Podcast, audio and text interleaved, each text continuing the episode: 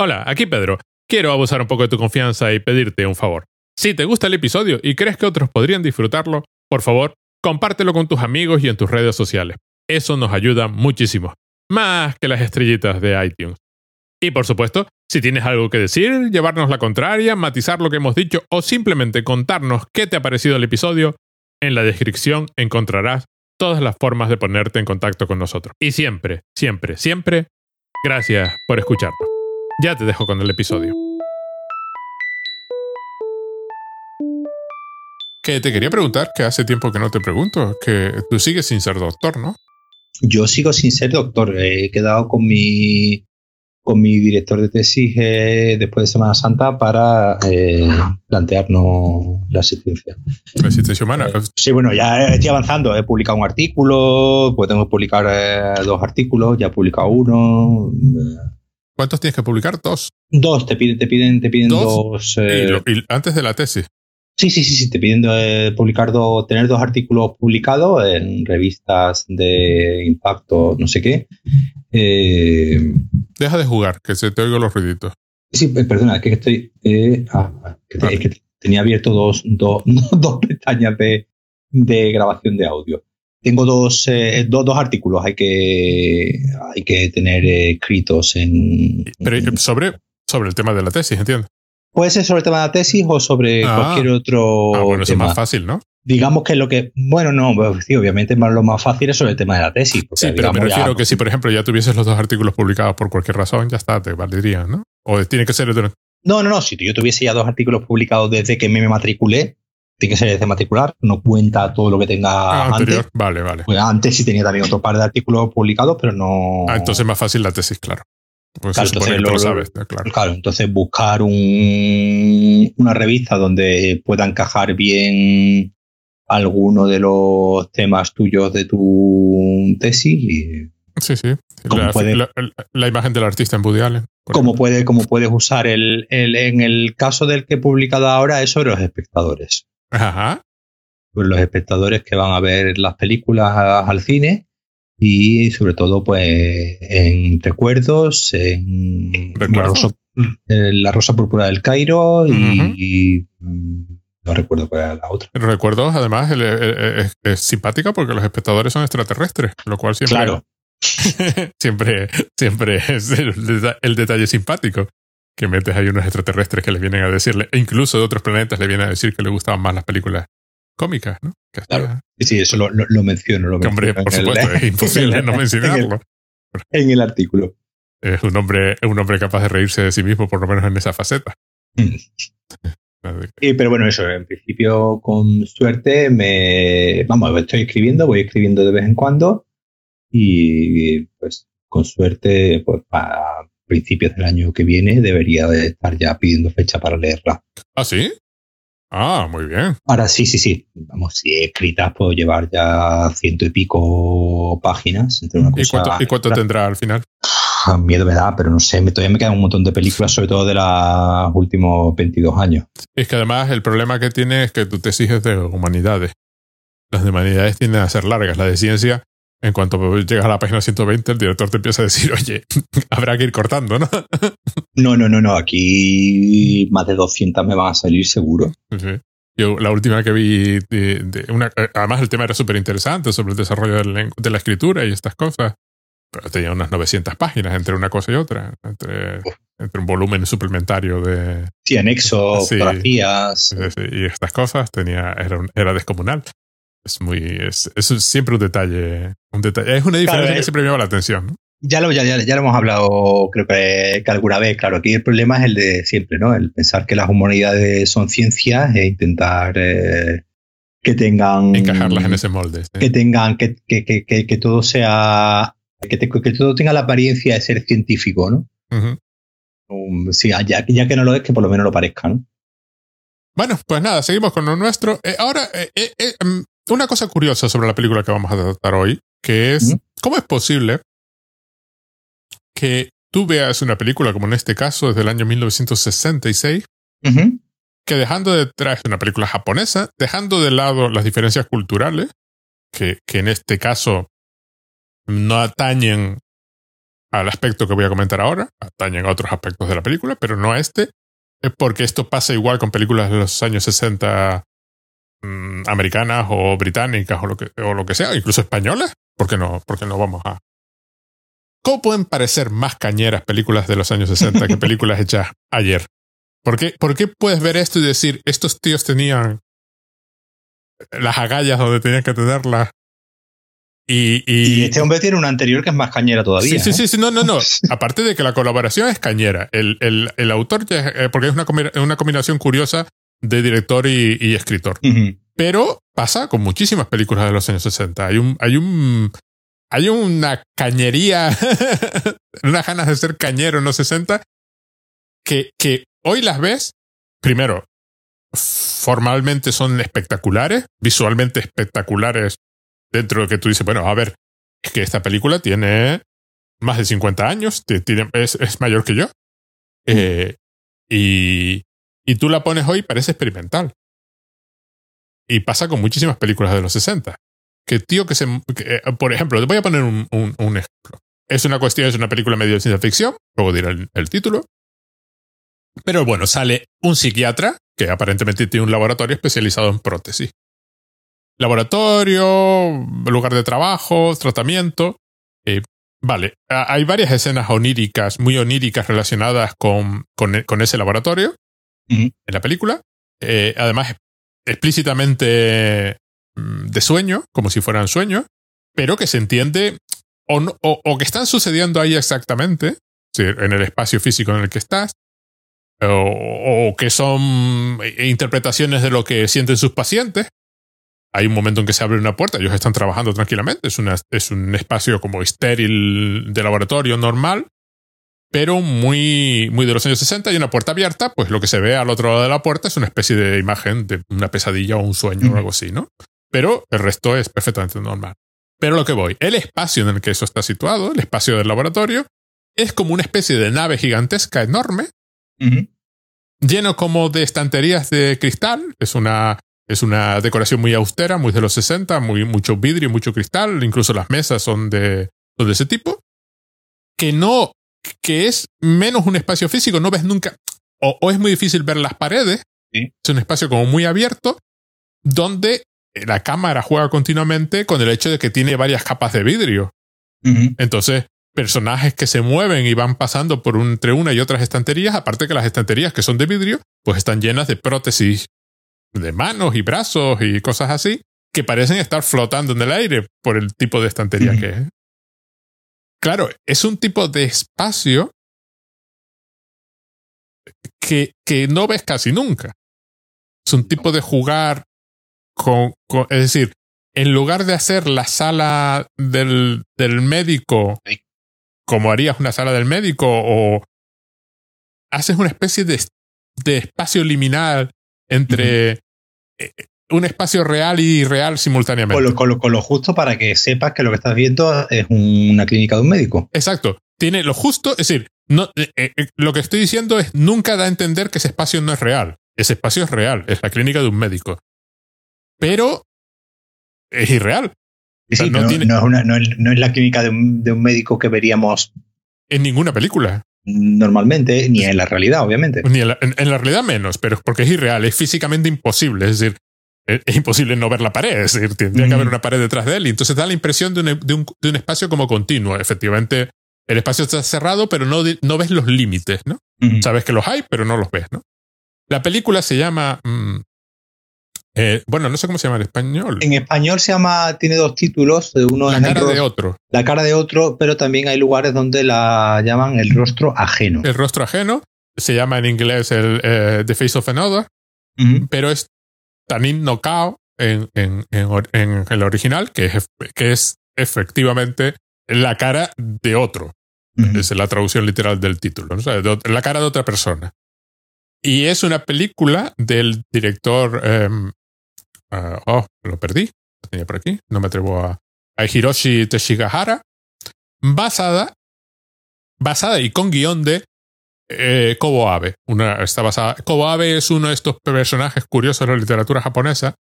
Porque además de. Era, era muy cañero por el tipo de planteamientos. muy, muy, muy, muy, muy revolucionario en su momento, de estos que estuvo a, un triste de, ganar el Nobel de Literatura, pero murió, murió demasiado pronto para el Nobel. Y es un, es un señor muy interesante, autor de otra novela muy famosa que también tiene, tiene una adaptación de, de este señor, que es La Mujer de, la mujer de Arena. De dunas. ¿Y que se llama La Mujer de las Dunas ahí? Eh, en, inglés se llama La, la Mujer de las Dunas. Vale. El asunto es que es, una, que es una cosa curiosísima y muy interesante. Bien, esta además pues es una película japonesa del año 66 que va de un señor que ha sufrido un accidente, tiene la cara llena de cicatrices, el hombre está convencido de ser un monstruo y pues su psiquiatra le ofrece en un momento dado, pues mira, le pagamos a alguien para que nos permita hacer una máscara con su cara, le ponemos la máscara, es una máscara muy realista, muy como si fuera su piel. Este señor se pone la máscara y lo primero que se le ocurre pues es ir a... De hecho, va, va por ahí como si fuera el hombre invisible cubierto de vendas. Y pues alquila una especie de apartamento como, con su versión cubierta de vendas y se va al mismo edificio y alquila un apartamento con la máscara, con lo cual tiene dos apartamentos bajo nombres diferentes y, y supuestamente personalidades diferentes. Y la idea, el resumen de la película, que yo no creo que sea exactamente ese, pero es que la máscara pues le acaba cambiando la personalidad y, y, y en un momento dado decide que va a seducir a su mujer. A su propia esposa, que no mantiene relaciones sexuales con él desde un tiempo, que es una de estas ideas peregrinas que se le ocurre a este hombre porque esta es un señor. Bueno, ya, ya podremos luego tratar la personalidad. A todo esto, el psiquiatra, pues las cosas le parecen mal y bien a la vez, ¿no? Sí. Tampoco pone mucho sí, Es repugnante, es repugnante como ser humano, pero el experimento es ese y tú no dejes de contarme todo lo que hace. al final, pues el hombre seduce a su mujer. Su mujer básicamente le viene a decir que ya lo sabía, que por supuesto mm. sabía que era él, que pensaba que estaban jugando. Y él, pues al final, pues sigue con su idea de que él no es nadie. Al tener la máscara, pues es otra persona. Y la persona que era antes no existe. Intenta atacar a una mujer por la calle, lo detiene la policía, pero le insisten que no lo pueden detener porque no es nadie. Llaman al psiquiatra porque encuentra su tarjeta, el psiquiatra aparece por ahí y al final se lo, se lo acaba cargando. le da una cuchillada y se lo carga, mientras, justo después de haberse encontrado con una multitud de gente que lleva máscaras inexpresivas saliendo de lo que se entiende que pues el metro o una estación de algún tipo. Mientras tanto, hay una historia curiosa que creo que en la novela, no he leído la novela, he leído otras novelas de Kobabe, pero no esta que en la novela es una película que el protagonista va a ver, pero aquí es la historia de otra chica que tiene una, una cicatriz queloide, se llaman así, ¿no? Que cicatriz que se da a entender, porque por supuesto la película va más de lo que la historia que estoy contando, como toda película. Se da a entender que fue resultado de la explosión nuclear de Nagasaki. A ella pues la llaman monstruo también cuando se da cuenta y trabaja en una especie de mm, sanatorio donde tratan pues eh, eh, ¿cómo se dice?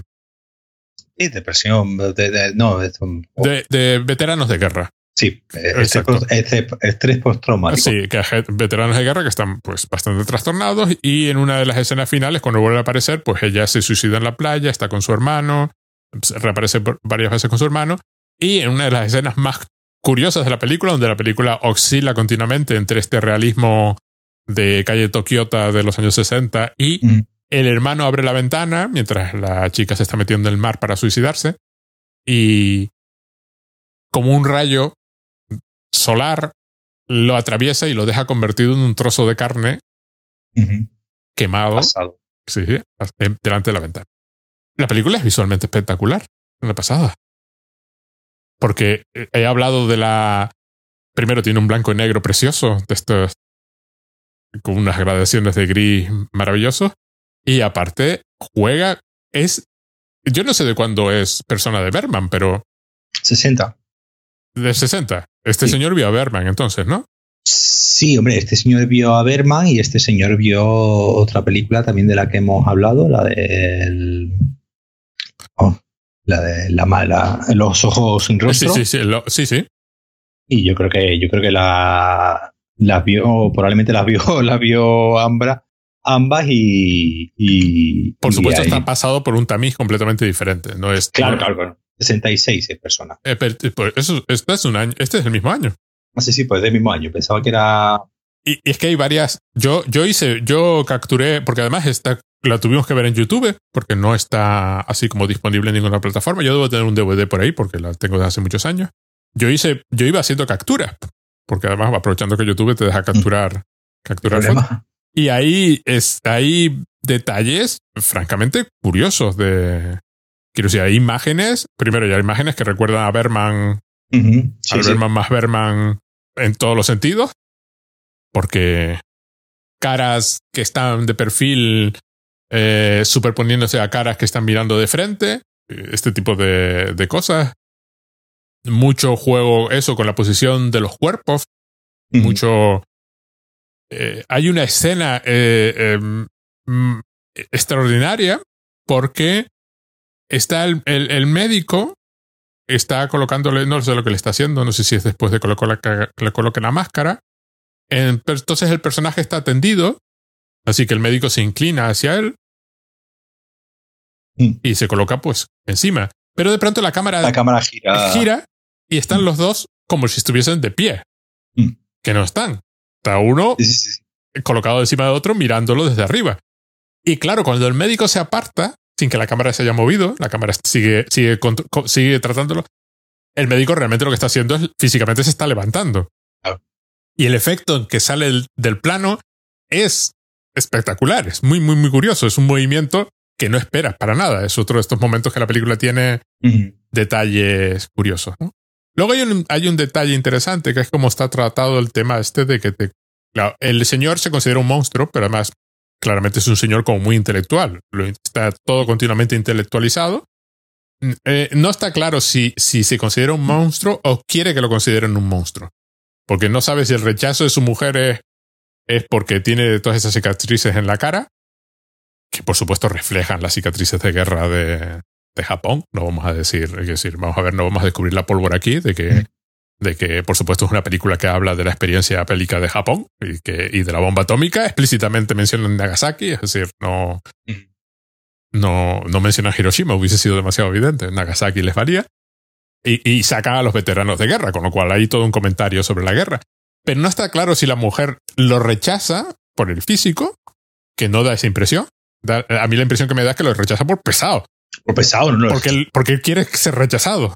Claro, claro, no, no, no, se está digamos, digamos, victimizando todo, todo el rato y toma esa actitud. Sí, toma una actitud muy tóxica, tóxica de, tu, de por mucho que ella le diga todo el tiempo, yo sí te quiero. Eh, sí, sí, el tío le, pasa totalmente, ¿no? ¿tú, ¿tú, cómo me vas a querer a mí si yo soy, si yo soy un monstruo, ¿no? Y, y, entender ese que si le quieres por, por pena o por lo que sea, más que porque realmente eh, tú, tú, tú, hablabas de, Bueno, otra cosita más. Sí. Eh, entonces, igual que con su, con su jefe, al que va a visitar en un par de ocasiones, el jefe no le pone absolutamente ningún problema de ningún tipo para nada, pero el otro...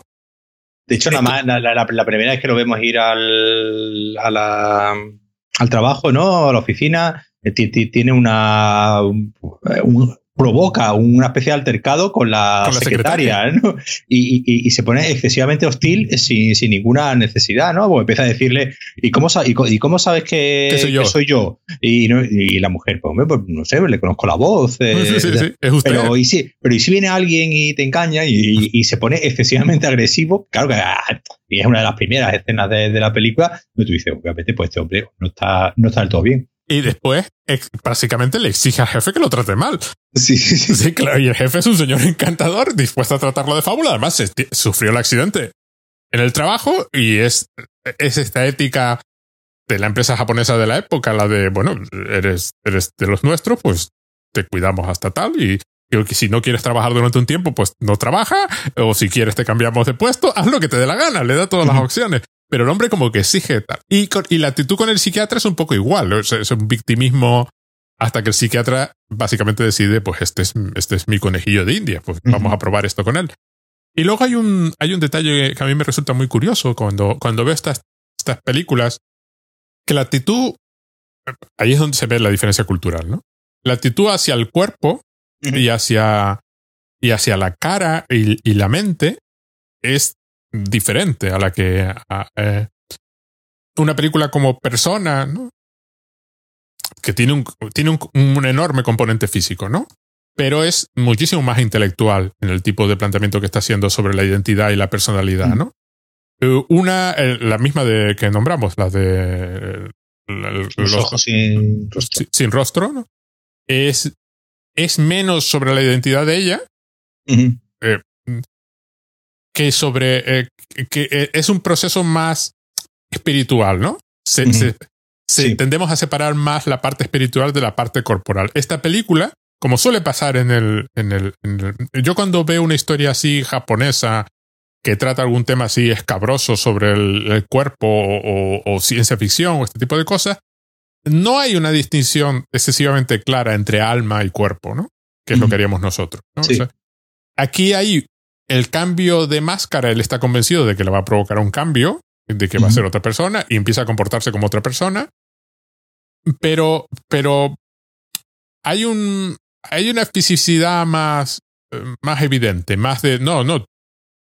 Eh, por un lado, la película está diciéndole que él se empeña en que hay un cambio, él se empeña en que, en que la máscara plantea una diferencia importante, se empeña en que haber perdido la, cámara, la, la cara plantea una diferencia importante, cuando la película parece todo el rato estar diciéndole, no, tú eres el mismo, que ¿a dónde vas? quiero decir, el mundo te podrá tratar un poco diferente, como es el caso de la, de la otra chica, que además es muy guapa, exceptuando la, la cicatriz, ¿no? Pero mm, eh, eh, la película te la estás montando tú en la cabeza. Es básicamente lo que le viene, lo que, lo que la película parece estar diciéndole continuamente, ¿no? Esta, esta obsesión tuya por tu cara y que eso... Mm, hay una unidad mayor en, en, en, la película de la que de la que una película en Occidente hubiese planteado, ¿no? Se me viene, se me viene a la, a la, mente que no sé, obviamente tendría que, que, que, investigar más sobre, sobre el tema. Eh, esta también es una película donde el, la, hay un componente también sexual, ¿no? Muy, muy claro. De hecho, la, de hecho, vamos, de hecho, la anterior película, la de La mujer en la duna. La, mujer en las dunas, es una película eh, y se me ocurren otras películas de, de la época, ¿no? De, pues, eh, bueno, las de. se, me, se, me, ha ido ahora mismo el, el nombre el de los sentidos. Eh, ah, hombre, ya. El Imperio de los Sentidos, sí. El Imperio de los Sentidos, sí. Y donde hay esa. esa esa idea de, del sufrimiento a través del cuerpo, del cuerpo mm. como un lugar donde el placer y el dolor eh, conviven y, tienen que estar siempre como una especie de, equilibrio, ¿no? No, no, no, digamos, no puede ir, no puede, digamos, el, no puede ganarle el placer al sufrimiento ni el sufrimiento al placer, sino tienen que, tienen que estar siempre como ahí balanceando, que obviamente aquí, que aquí, lo, que aquí lo vemos, como tú decías antes, en la escena cuando la, cuando él acaba de, hacer el amor con su, con su mujer, ¿no? sí, que era lo que quería. sin, ella y tiene que joder el momento eh, eh, echándole la bronca. ¿no? Y, empieza a decirle que, hay que ver, te has acostado con, con un desconocido. Con un desconocido, con un desconocido y tal. Porque además él está convencido de que nadie lo va a reconocer con la máscara puesta. Porque la máscara es de otra persona la máscara lo vuelve invisible. Y la mujer rápidamente le dice, no, no, si yo sabía que eras tú desde el principio. Y, aparece una chica deficiente mental que es, bueno, tipo de, algún tipo de deficiencia mental, que es la hija del, del, del, encargado del edificio, del portero, que, por supuesto, sabe perfectamente que, él, que los dos son la misma persona, que el señor que viene con las vendas y el señor que viene con esta cara son exactamente el mismo individuo, aunque vivan en pisos diferentes y no se deja engañar en ningún momento. Es todo, él, él con la cara de la máscara le promete comprarle un yoyo y ella lo asalta cuando lleva las vendas puestas diciéndole, me prometiste un yoyo, un yoyo ¿dónde está el yoyo? y claro, hay un... Hay un... Efectivamente engaña a la gente, a la secretaria, ¿se entiende? Aunque la secretaria, curiosamente, sucede... Cuando él va vuelve con la secretaria con la máscara, sucede lo que él decía que tenía que haber sucedido la primera vez. La secretaria no se fía de este señor que de pronto viene, que quiere hablar de este otro señor, porque viene a hablar con el jefe de su personalidad sin rostro para hablar sobre su persona sin rostro. Es un rollo que se está montando, o sea, se montan unas películas brutales, ¿no? Y por supuesto la secretaria diciendo, acaba diciendo que voy a llamar a seguridad porque a ver quién, es, quién eres tú que vienes aquí a hacer. O sea, no se sale con la suya el tío, cree haberse salido con la suya. Y en otros casos, como el de la mujer o el de la chica esta, pues por supuesto es inmediato. Lo, lo reconocen instantáneamente. Pero él está convencido de que hay un cambio espiritual o de personalidad que, que, está en su cabeza simplemente. Es parte de la película que se está montando, ¿no? Yo creo que, eh, hay un poco de, de esta idea del, eh, del, éxtasis, eh, del éxtasis, digamos, como, como, como algo, de, conseguir como una especie de éxtasis a través del, del dolor, ¿no? de, de, precisamente el, no creo recordar que él exprese en ningún momento dolor físico. No, no, no, no. todo el dolor que expresa es, es emocional. no expresa que sería normal también, ¿no? Es decir, obviamente un señor que tiene la cara completamente pues, quemada, sí, sí, sí. Lo, lógico sería Además, un accidente que se entiende que es relativamente reciente, quiero decir, no se, se, entendería que digamos que obviamente pues este señor eh, eh, pues eh, se quejase, ¿no? De que le duele y una cosa curiosa que me llama la atención, que él en ningún momento ¿no? expresa ningún sentimiento de dolor físico, pero obviamente el, todo el dolor que, que, está continuamente expresando es un dolor emocional, De, aceptación, de, aceptación eh, desde los demás y desde de uno mismo, obviamente. Y, estaba pensando un poco en cómo, en cómo todas estas películas eh, eh, japonesas, o ocurren en esta anterior y ocurrían en estas de, Nagisa Oshima que te, que te comentaba, donde la, donde la experiencia sexual y la experiencia dolorosa van, van cogidas de la mano y como, como, como dando una especie de entender que, que solamente a través de, de, ese martirio, ¿no? De ese martirio que se, que, se tiene, ¿no? A través del, pues, se me viene a la cabeza también otra, otra que es también muy, a que mencionabas tú, eh, película dura, de, Audition, de, de Takashi, Miike, pero que precisamente... Sí, sí, sí, sí, sí. Pero lo que quiero decir es que además todas esas películas el cuerpo es súper importante, es lo que tú estás diciendo. Pero hay una presencia, incluso cuando el cuerpo no es el, el, objeto del, del, A ver cómo decirlo. No, no es el núcleo de. de pues, o del placer sexual o de. Pero simplemente. El cuerpo está presente. El cuerpo no es otra cosa. No es como no pasa como, como la de, por ejemplo, los ojos sin rostro. que, el cuerpo es más espiritual. O sea, ella eh, eh, ella pones un fantasma en la película y es igual. Su presencia física es menos importante que, por ejemplo, la presencia física de este hombre en esta película, ¿no? o, cuando en Audition, cuando ella se pone a torturar al otro, hay una fisicidad enorme, no hay una, no hay esta separación entre cuerpo y mente, ¿no? y, ni esta la expresa, ni ninguna de las que has mencionado lo expresa. Es decir, tu cuerpo y mente no están tan separados, no están separados como de la misma forma que nosotros lo plantearíamos, ¿no? Para, para, para más eh, información sobre el tema, eh, acudan ustedes al episodio de Cómo ser John Malkovich. en, Por el ejemplo. Que, en el que hablábamos de, de, de, precisamente esa, el, el, por, intuición yo tenía, pero ahora tú ya obviamente me lo estás afirmando, por intuición yo tenía esa pequeña intuición de que era algo muy propio de la cultura japonesa, ¿no? esa, idea me de lo que, encuentro continuamente. De que no hay, de que no hay una, de que no hay un cuerpo y una mente, sino hay, hay un todo. Sí, sí, sí, hay una especie de amalgama. Incluso cuando crees en los espíritus, incluso los espíritus tienen una fisicidad mucho mayor de lo que podría tener, bueno, de, todo, de, hecho hay todo tipo de monstruos japoneses, la, variedad es increíble aunque creas en el alma, y aunque la película muestre almas, pero estoy pensando, se ve claramente en una como Final Fantasy. Cuando hicieron aquella, ¿te acuerdas de, de, animación de, hace 20 años, no? Sí, sí. Que de pronto, pues, a, las almas, se, escapaban almas de los bichos y estas cosas, pero esas almas eran casi físicas, ¿no? O sea, eran como, como, como seres, otros seres añadidos al mundo, ¿no? Y entonces cuando, viendo esta película, está, o sea, primero la estaba encajando en todo este modelo y, el, y, pensando, claro, tu, tu propio cuerpo se está resistiendo a lo que tú quieres hacer. Que hay un, eh, o sea, tu cuerpo es más sabio que tú, ¿no? Eh, y, tu cuerpo es más que tú. Tú estás intentando llevarlo por un lado que, que ni tu cuerpo ni otros cuerpos, como el cuerpo de su mujer, ¿no? O sea, el cuerpo de su mujer es muchísimo más sabio, ¿no?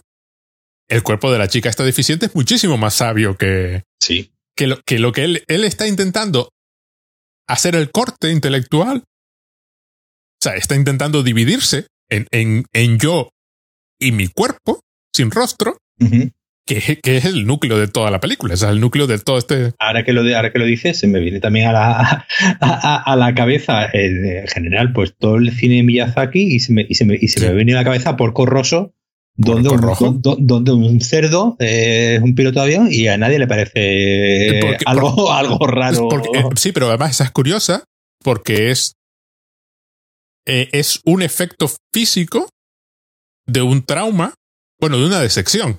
Sí, sí. O sea, el tío está tan decepcionado con la humanidad que se transforma en cerdo. Sí. Pero, pero hay una fisicidad brutal en ese cerdo. No está tratado Sí, porque claro, la, la, la, imagen de la película de, de, de, un cerdo, no, no, estamos en un, no estamos en un mundo donde, pues, pues un zoópolis, ¿no? Donde hay de no, no, tipos de animales. No, es, es uno. Es, es, uno que de repente se ha transformado en. Sí, sí. Entonces, esa, de, expresar eh, esa idea. Hay una unidad. Claro. Hay, hay una unidad que no puedes. Esa, eh, no, puede, no puedes trastocar una sin trastocar el otro, ¿no? Van, juntos. cuando, cuando da la impresión de que nuestra imagen es completamente de que podríamos separarlo. De que podríamos, por un lado, tener el, el, o sea, da la impresión de que no puede haber el, el trauma físico sin el trauma mental. ¿no? Que podríamos trascender. Sí, sí. Esa idea de trascendencia que Nosotros pensamos que podemos trascender, efectivamente. Que, que, podemos ir más allá de las limitaciones de físicas, de obviamente limitaciones. La física tiene limitaciones, entonces podemos ir más allá de nuestras limitaciones físicas y cerrando los ojos y concentrándonos mucho mm. y tal, podemos llegar a un estado superior, ¿no? Sí, podemos llegar a, algún otro lado. Y aquí no, aquí el señor tiene la cara quemada y eso le convierte en un desgraciado y no hay nada que se pueda hacer y lo único que se puede hacer es cambiar de cara, pero obviamente eh, es un error porque ni cambiando de cara el, el daño sigue estando ahí, la herida sigue estando ahí y él no hace anímicamente casi que ningún esfuerzo por, por, por, por trascender ¿no? a, esa, a, esa herida. Y eso ya que, que, vemos que él no tiene ningún, casi que no tiene ningún interés en trascender, es decir, no tiene ningún interés en, ir más allá. Es decir, él eh, adopta desde el minuto uno su rol de, de víctima y no hay una. Además, eh, me parece muy, muy, muy curioso que no hay ninguna evolución en su personaje. No, ninguna. Hay una, evolución en su cuerpo, digamos una especie de evolución, ahí cae un cambio, porque eh, lo vemos al principio con, la, con las vendas, solamente lo vemos... Y de negro riguroso. Solamente vemos las heridas, digamos, eh, desenfocadas, no llegamos a ver en ningún momento... Sí, las heridas explícitas, curiosamente, las heridas explícitas que se ven son las de la chica esta, que es una trama secundaria que no toca nunca con la trama principal de la película, que es otro detalle curioso, ¿no? Y siempre lo vemos pues desenfocado, ¿no? O filtrado, ¿no? A través de un, movimiento muy rápido. De un cristal, es decir, no se llega a ver en ningún momento las heridas del hombre y, va, y va cambiando la... Se me ocurre, se me ocurre eh, esta idea también eh, de, los, eh, de los japoneses, de estos de cuando cometen un atentado al honor, esto que hemos visto en muchas películas, ¿no? Lo de cortarse un dedo, ¿no? Lo de que ese, esa pérdida del, del, honor, ¿no? Esa pérdida de...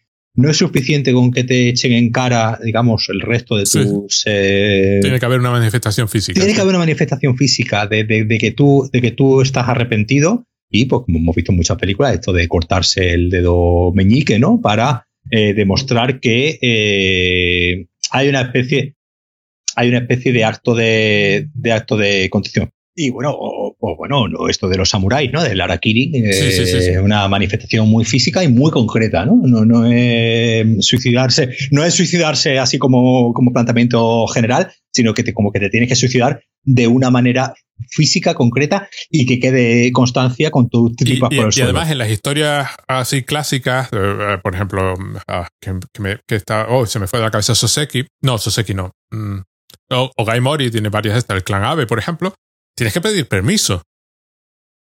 No puedes tampoco hacerlo tú por tu, por tu cuenta. Uh -huh. Decir, señora, pues cometí tal falta, pues eh, dame permiso para. Hay un. O sea, hay todo un ritual aparte de eso. Pero sí, eh, tiene que haber una manifestación física. Y aquí hay un. Y aquí hay, curiosamente, esa, esa idea de, del cuerpo como sí, como tal, que él se empeña en que tiene que cambiar. Porque le ha cambiado la cabeza, pero el cuerpo se niega totalmente. Y le ponen la máscara. Y todo el proceso de poner la máscara también es un proceso físico, porque la tienen que, primero tienen que hacer un molde de su cara y luego tienen que buscar a un individuo. Y lo que me hizo más gracia es que se ve la escena donde van a buscar al individuo. Y, a un pobre muerto de hambre que encuentran por ahí y le ofrecen, hombre, debía ser mucho dinero en su, en su época, que son unos 100 euros de, de hoy, ¿no?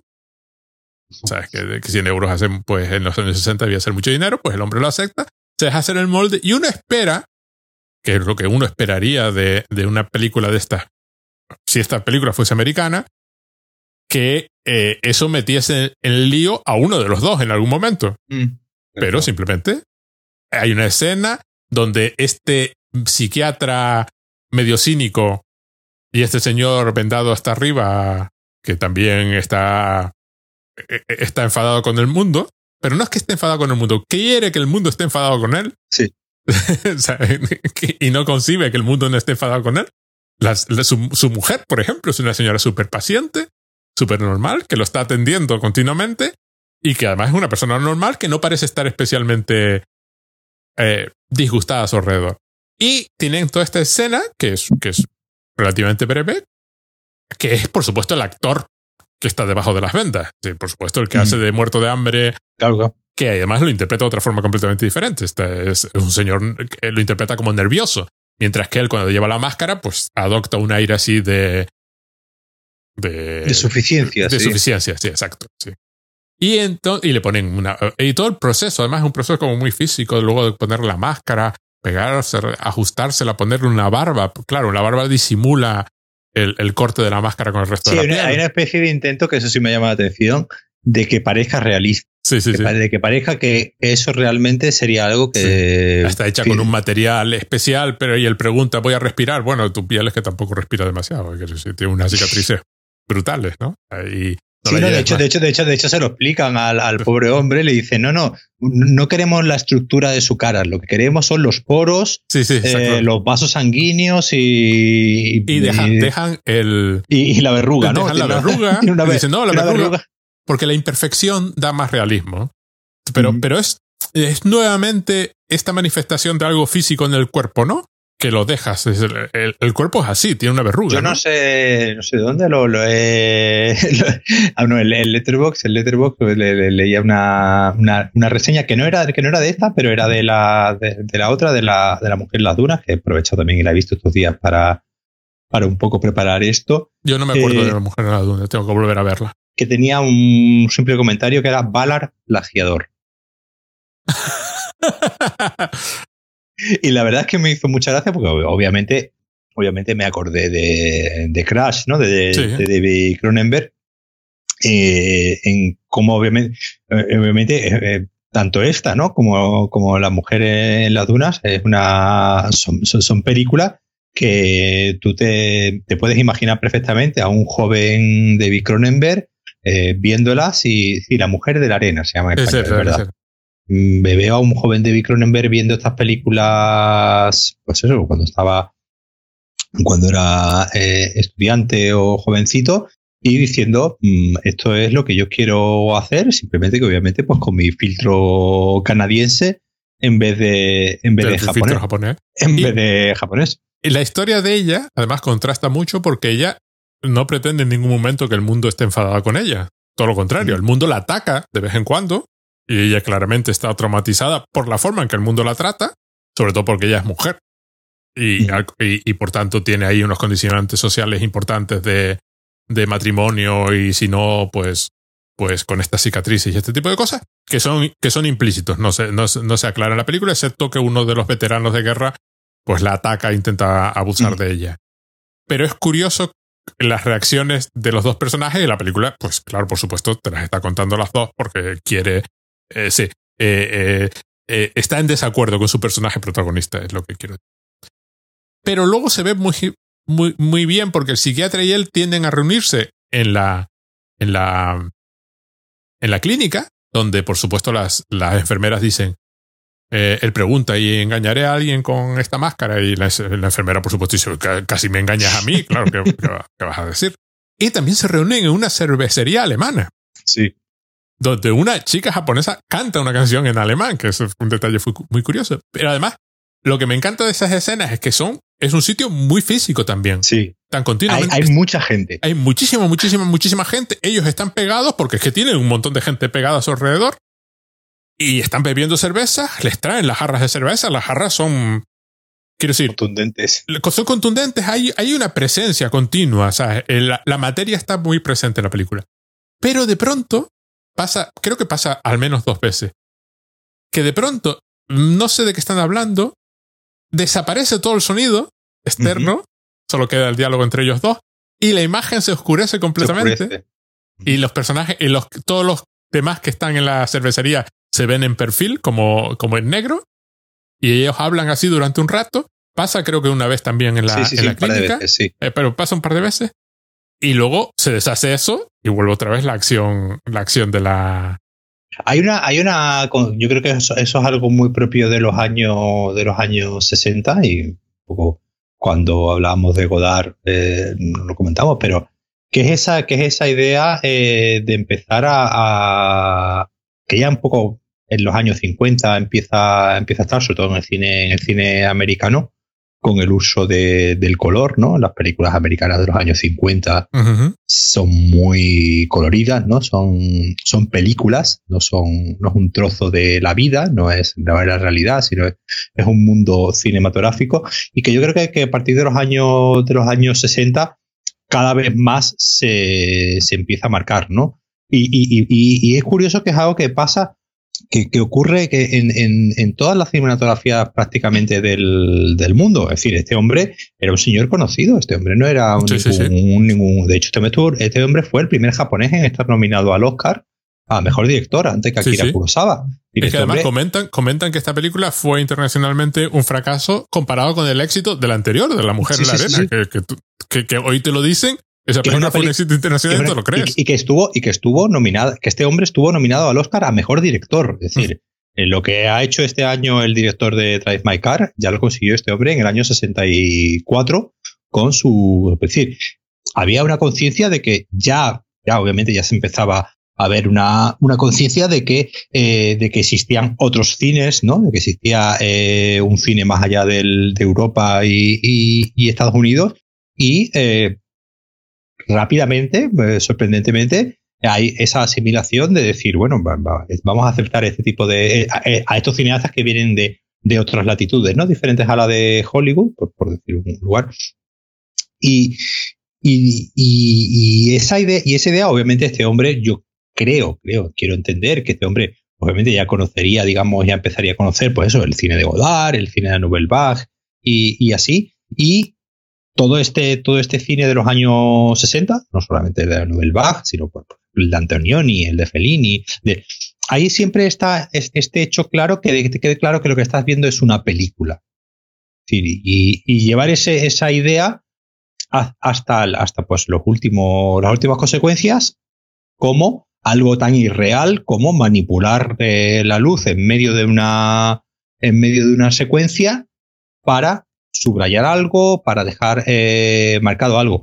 O en una película, digamos, tradicional de hoy en día, esto no lo, no lo veríamos, a no ser que sea una película, digamos, pues muy marcadamente, pues eh, experimental, no diría experimental, pero sí, digamos, con unas intenciones formales, pues como hablábamos, ¿no? De la película de Wes Anderson, sí, sí, sí. o algo así, una película con unas intenciones formales ya bien, bien explícitas. Y aquí eso sucede en una película, digamos, entre comillas, obviamente, normal. Es decir, la película no es visualmente muy, muy potente, pero un, un, efecto como ese de. Eh, porque, por ejemplo, el del sonido, el del que, el del que, el del que se vaya el, el sonido de, lo, del, de la gente que está hablando, sí es algo, digamos, como que tenemos más, más asimilado. Pero hacer ese, ese, juego con la imagen, yo creo que es mucho más, más arriesgado en una película de, de hoy día. Y ahí un poco, voy un poco también, eh, tú hablabas antes de, de, que estas películas eran muy, muy arriesgadas, ¿no? Tenían... Eh, que hoy lo parecen. claro, sí, que, hoy lo parece. Yo creo que, que claro, obviamente cuando, cuando se empiezan a hacer todas esos digamos, experimentos visuales dentro de una película, digamos, de, narrativa, donde está, al final, al final esto, si te lo plantea, más allá de obviamente del hecho japonés que tú has mencionado antes, podría hacer un capítulo de Twilight Zone, podría hacer pues, un señor que tiene un accidente, un doctor viene, le cambia la cara. la, digamos, la anécdota argumental base podría ser un capítulo de Twilight Zone sin ningún problema y eh, pues obviamente, ya obviamente con diferentes condicionantes, pero hay un juego formal, hay un juego formal, como tú bien has dicho, pues de los, de los escenarios, del uso de, la luz, del uso de, hay un momento que hay imágenes, ¿no? Incrustadas sobre, sobre la, sobre la puerta, te incrusta una imagen, una especie de picture in picture. Se hace, por ejemplo, referencias a la, a, la, a la mujer del psiquiatra y, dice la enfermera de pronto, su mujer nos, nos, nos vuelve a mirar, nos está mirando otra vez. Y tú estás preguntándote dónde está la mujer que lo está mirando. Está en algún sitio. O sea, eh, pero es un detalle que no se da a entender que el, que el psiquiatra y la enfermera tienen algún tipo de relación. Pero, pero, ¿por qué? O sea, ¿por qué mencionar a la mujer en un plano en que además tú no estás viendo a nadie? Y luego, poco después, vuelve a mencionar a, su mujer y lo que ves es la imagen de como una señora cayendo en una cama. Que la cama está como cayendo entre edificios, ¿no? Y es curioso, es simpático, queda, queda muy bien con el tono de la película, ¿no? Sí, entonces yo, creo que, que, eh, sí, algo, algo hemos perdido por el algo hemos, hemos, perdido por el camino en cuestiones de expresividad, ¿no? En cuestiones de, expresividad con la, con la imagen. Y eh, incluso mencionaba antes a David Cronenberg, eh, pero incluso David Cronenberg eh, hace una especie de esfuerzo por situar sus películas en el mundo, ¿no? aunque, aunque, crea, aunque crean un mundo propio con sus propias con sus propias reglas, pero no tienes, digamos, estos juegos eh, visuales donde queda claro que esto se está rodando con una cámara, donde hay una iluminación, donde se me, mira, para, para, para, que, para que veas la. se me viene a la cabeza, por ejemplo, eh, eh, eso el cine musical sí lo, sí lo hacía mucho, el cine musical de Hollywood. Se me viene la cabeza West, Side Story, la, primera la, la, la, original, que es también del año 60 y algo, 60 y poco. La primera vez que ellos se, se encuentran en el, en el sitio este de baile, eh, de repente todo el mundo, todo el mundo desaparece y, se, hay una imagen donde se ve a ellos dos eh, completamente solos y el resto del mundo ha desaparecido. Obviamente eso en el cine musical, el cine musical eh, propicia ese, ese juego, digamos, ese, ese, ese, que quede claro. Por eso yo, yo por eso creo que el cine musical eh, ha llegado un momento que ha tenido una pérdida, ¿no? Una pérdida de, popularidad. Porque el cine musical deja tan claro que lo que estás viendo es una película, deja tan claro el artificio del, dispositivo cinematográfico que llega un momento que, claro, obviamente la gente no se pone de repente a estar hablando y de repente empieza a decir María y de repente se pone, se pone a cantar. Eso no lo hace. entonces, claro, como eso no lo hace la gente en su día a día, normalmente no queremos verlo en el cine, no cuesta trabajo, hay que hacer un esfuerzo, ¿no? Por, por, por verlo, porque precisamente eso nos está enseñando y, en, el cine y en el cine de los años de los años 60 como digo ya ya podemos estar en Suecia en Francia o en este caso eh, en Japón.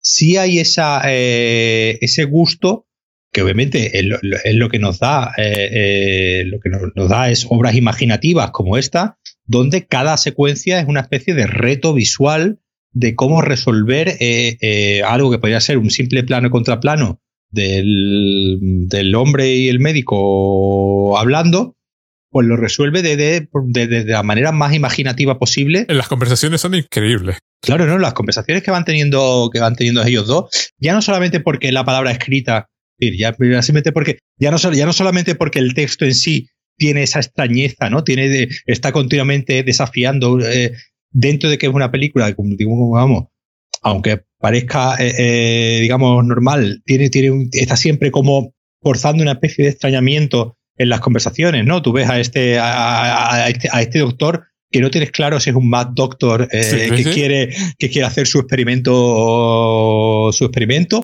Pero vamos, no, parece que el señor doctor tampoco lo tiene muy claro desde el principio. Es decir, se va como dejando convencer poco a poco. Dice, no, pues, venga, empieza a parecer bien. Venga, pues, ¿por qué no? y, tampoco es que el señor doctor sea el que, el que lleva la voz cantante, ¿no? Eh, claro, tú dirías, bueno, no, es decir, lo, lo digamos, lo, lo, lo, razonable hubiese sido que este señor doctor le dijese, no, hombre, no, ¿cómo vamos a hacer eso? ¿Cómo vamos a ir a comprarle a un señor la cara Sería, digamos, y que este hombre se volviese loco y fuese haciendo cada vez cosas, o pues, porque una vez puesta la máscara, se, se fuese volviendo loco y fuese casi haciendo, pero vamos, básicamente lo que hace es acostarse con su mujer y, y asaltar a una por la calle, pero vamos, que básicamente lo que hace es tocarle el brazo. Y asalta a una por la calle porque, porque sigue con la misma idea del principio de la película. O sea, quiere que el mundo esté contra él. Sí, sí, sí, sí, sí. Y, insiste en la invisibilidad que le da la máscara, pero claro, la policía lo detiene porque es un señor, es un cuerpo, está ahí. ¿no? O sea, él insiste en que no lo pueden detener, no soy nadie, no soy nadie. Pero, pero claro, desde el punto de vista de la policía, pues está ahí. Vale, la película juega mucho también con el, con el, con el, con esta idea de la, de la percepción, ¿no? De, la, auto, de la autopercepción. Hay mucho, hay un par de veces, ¿no? Que hay juegos con espejos, ¿no? Muchísimos juegos con espejos un par de veces, no, bastantes veces, donde vamos viendo, e, e incluso ya visualmente, incluso te lo expresa eh, en que hay veces que estás viendo una imagen, digamos, y hasta que no entra en un momento, creo, que creo que es la, enfermera, ¿no? La, o la ayudante del, sí, del, del doctor, creo que, creo que es, la, la, estamos viendo y no es hasta que se acerca al espejo que vemos que lo que estamos viendo es el reflejo del, del, espejo. Hay, ¿no? una, hay una de estas espectaculares cuando está con la mujer en el apartamento, están hablando, están mirando y de pronto la mujer se mueve y desaparece.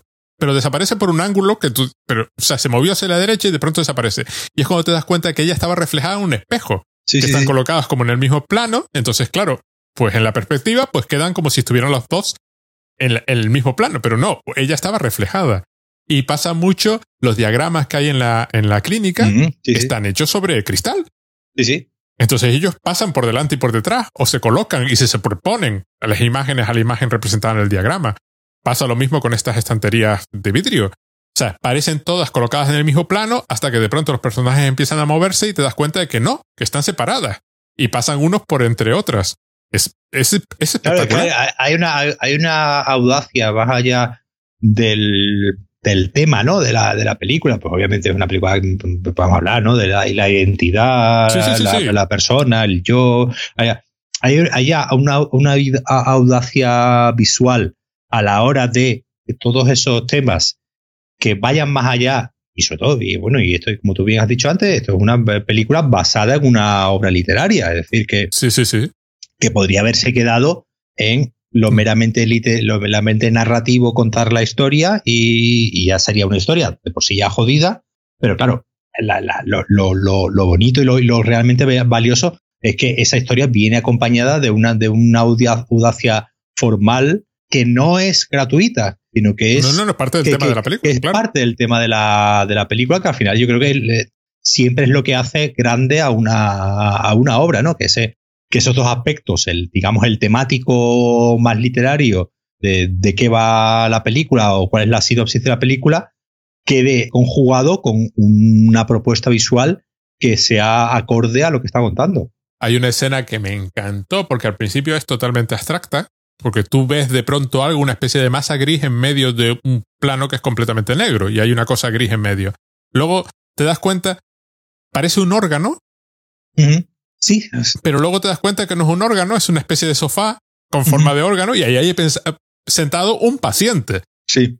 Que es otro tío que anda por ahí, que es un paciente que cada uno tendrá su problema. Los pacientes aparentemente se pasean por ahí. Y sí, hay, un momento ¿no? que también que, están, que, que van andando que van andando de izquierda a derecha, creo que es el doctor con la con la enfermera y, aparece como en, lo alto, ¿no? arriba del, del, plano, una especie de, de órgano, parece un, pulmón, un corazón. Es que pasa, pasa muchas veces porque como además estos órganos están en estanterías de vidrio, pues están colgando por ahí y de pronto la cámara pues se mueve de tal forma que parece que, que, que la pieza está ahí. Aguas moviéndose, niveles de aguas que suben y bajan, este, y, y, y, cuerpos y, y, y miembros que, que caen dentro de, del agua. Además, pero lo bonito que es, es que eh, está hecho con una especie de organicidad, una especie de una, una, donde no, donde no hay una donde no hay impresión, digamos, pretenciosa, ¿no? Hay una, hay una, hay una, hay una impresión. No, no, no, es temática totalmente. De que, la, de, que la, de que la película no podría ser de otra manera, ¿no? De que, de que no se podría contar de otra manera. Siendo una película artificiosa, en el sentido de que, pues, digo, no, no, no el, la imagen no busca eh, ser, digamos, ser documental, no busca ser eh, anclada en el mundo, en el mundo real. Pero aún así que la que la película tenga eh, un marcado componente estético tan fuerte, no la hace en ningún momento pretenciosa ni, ni artificial. Al contrario, parece como que, que, la película es así y no podría ser de. Y esta historia no se podría contar de otra manera y no, y no se podría contar con otro lenguaje que no, visual que no sea ese. Es que no tendría sentido, claro. es lo que acabas de decir. Por ejemplo, esta película eh, eh, hecha en. Eh, pues hecha en Estados Unidos, pues sería una película de body horror de algún tipo y acabaría pues una masacre de algún tipo. Aquí acaba muriendo el médico, que es una especie de Mefistófeles mm, facilitador de, de, las pulsiones de este hombre, que tampoco van mucho más allá de las pulsiones que tiene el pobre, tiene las que tiene, ¿no? y, y, lo de sentirse odiado, ¿no? Eh, es un MacDoctor que no es un MacDoctor no, no, típico tampoco. Mira, este es el plano, que te, un plano que, el plano que te decía. Claro, tal cual parece que están uno al lado del otro. Uno al lado del otro. Eh, este, este lo voy a poner, no te preocupes. Sí, sí, sí. Pero de pronto ya se mueve y sale por la derecha, pero ya está colocado a la izquierda. Pero claro, no atraviesa el plano. Porque desaparece porque está reflejado en un espejo. Sí, aparte como el eje de la mirada eh, están uno frente a otro, da, la impresión que sí, que, están hablando el uno con el otro. Claro, hay un, lo que tú decías antes, hay una voluntad de contar esta historia, voy a decir, con la misma fisicidad con que la historia está transcurriendo. Sí, sí, sí, sí, sí, sí, hay una coherencia. Sí, sí, sí, sí. Eh, entre, el aspecto temático y el aspecto visual quiere que, que eh, no quiere que la, la, película no quiere ser un ejercicio intelectual. De hecho, las, las, las, las, conversaciones intelectuales con el, con el psiquiatra son lo menos de la película. No, no, no son las, no es el metraje completo. La película duró dos horas y hay muchísima, y hay muchísima otra cosa, ¿no? Hay muchísimo movimiento, ¿no? Al lado de una película de, de Berman, donde, de persona, ¿no? Como tú la, mencionábamos antes, donde eh, la conversación, el Donde todas y, todas y cada una de las conversaciones son conversaciones densas sobre los diferentes temas ¿no? que trata la película, más allá de, obviamente, del aspecto visual, que también es, obviamente, muy, muy potente. Aquí no, aquí hay una especie de mezcla de, una cotidianidad también en cuanto a lo que está ocurriendo, que precisamente yo creo que es lo que da esa impresión de extrañamiento, ¿no? Es decir, una película de Bergman eh, persona eh, es una película. Eh, es menos rara que esta. Es menos rara que esta, pero se sabe más rara que esta. Sí, sí, sí, sí, sí, sí pero es menos rara que esta. Se, se, se, se, sabe, se sabe menos rara. Es decir, Bergman, no, yo no digo que obviamente que este hombre y, su co no lo tuviesen claro, de que, de que digamos, de, obviamente ellos tenían claro, ¿no? los temas de los que estaban hablando y, qué es lo que querían, qué es lo que querían decir. Pero sí, en Berman sí hay ese intento de trascendencia, o como hablábamos antes, que aquí, digamos, no lo hay, no lo hay tanto, ¿no? No hay, no hay tanto ese. Sí, obviamente tiene claro los temas que está tratando y sobre todo al, final, ¿no? Cuando sale esta, porque es una imagen muy, perturbadora, ¿no? La de, la de todo, todo el mundo con, ya una máscara y, es una imagen que, que, obviamente es una imagen de pesadilla. porque, aparte eh, está deliberadamente hecho porque choca con lo que sucedió realista en los, de, los tres o cuatro minutos anteriores. Pues una, una, comisaría de policía que lo vienen a buscar, déjame suelto, el otro gritando yo no soy nadie, no me puedes detener, y el, y el, y el psiquiatra, no, no, sí es un paciente mío, dámelo, dámelo, que es mío. Y luego de pronto se encuentran con esto.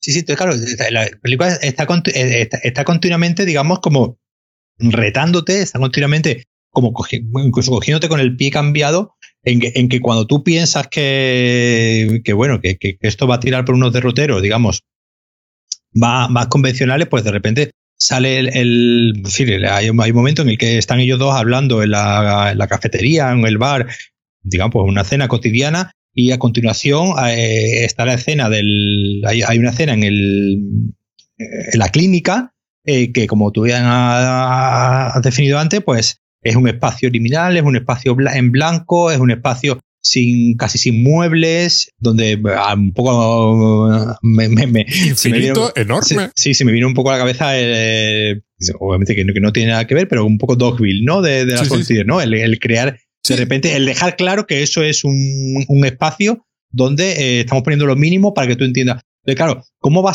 ¿cómo va saltando de registros visuales supuestamente contradictorios? Porque podríamos decir, o haces toda la película de una manera, o haces toda la película de la, de la otra, pero no, te va saltando, igual que va saltando, y va saltando de una, de, una, historia a otra, sin tener tú claro tampoco por qué. porque, porque, a ver, seamos sinceros, si, nosotros cogiésemos y, cortásemos, ¿no? Y cortásemos toda la historia de la, de la chica con la cara con la cara también desfigurada. Mmm, no, no habíamos dado cuenta de que no estaba. Claro, no pasa nada. No, no, no, no. Podríamos contar solamente es una cosa que me encanta.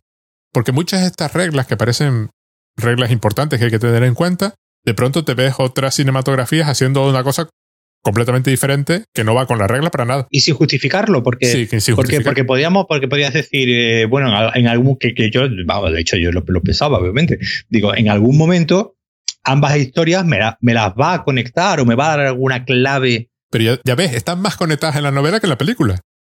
Porque en la novela es una película que él ve. Pero en la película aquí, nada, es otra historia. es otra historia que está contando. Ni hacen ese, ese esfuerzo, claro. Y yo estaba pensando en algún momento, digo, bueno, en algún momento, pues, nos va a dar algún, aunque sea una mínima pista, una mínima clave de por qué, ¿no? De por qué me estás contando la, la, historia de la chica, yo creo que a lo largo de toda la película no serán más de 15 minutos. No, nada, sí, sí, no es nada. Y cuatro conversaciones con el hermano, bueno, cuatro, dos conversaciones con el hermano, se la ve trabajando en un momento dado en el taller. Que, probablemente no llega a los 15 minutos. Nada, no, no, no. ni siquiera, total, nada. ni, Siquiera, ni siquiera es que te estoy contando dos historias en paralelo. Ah, no, no, no. te está contando una y de, y de vez en cuando te cuenta un cachito de otra. Con la que rima, supuestamente es la, idea. Exactamente. Pero, pero, pero rima porque rima, ¿no? rima porque, porque, han querido hacer una rima. porque han querido hacer una rima. No tenían, no tenían ninguna necesidad de hacer la rima, podrían haber contado la historia esa y ya está, pero deciden pues contar una historia en paralelo que vaya un poco salpicando, salpimentando la historia, digamos, principal.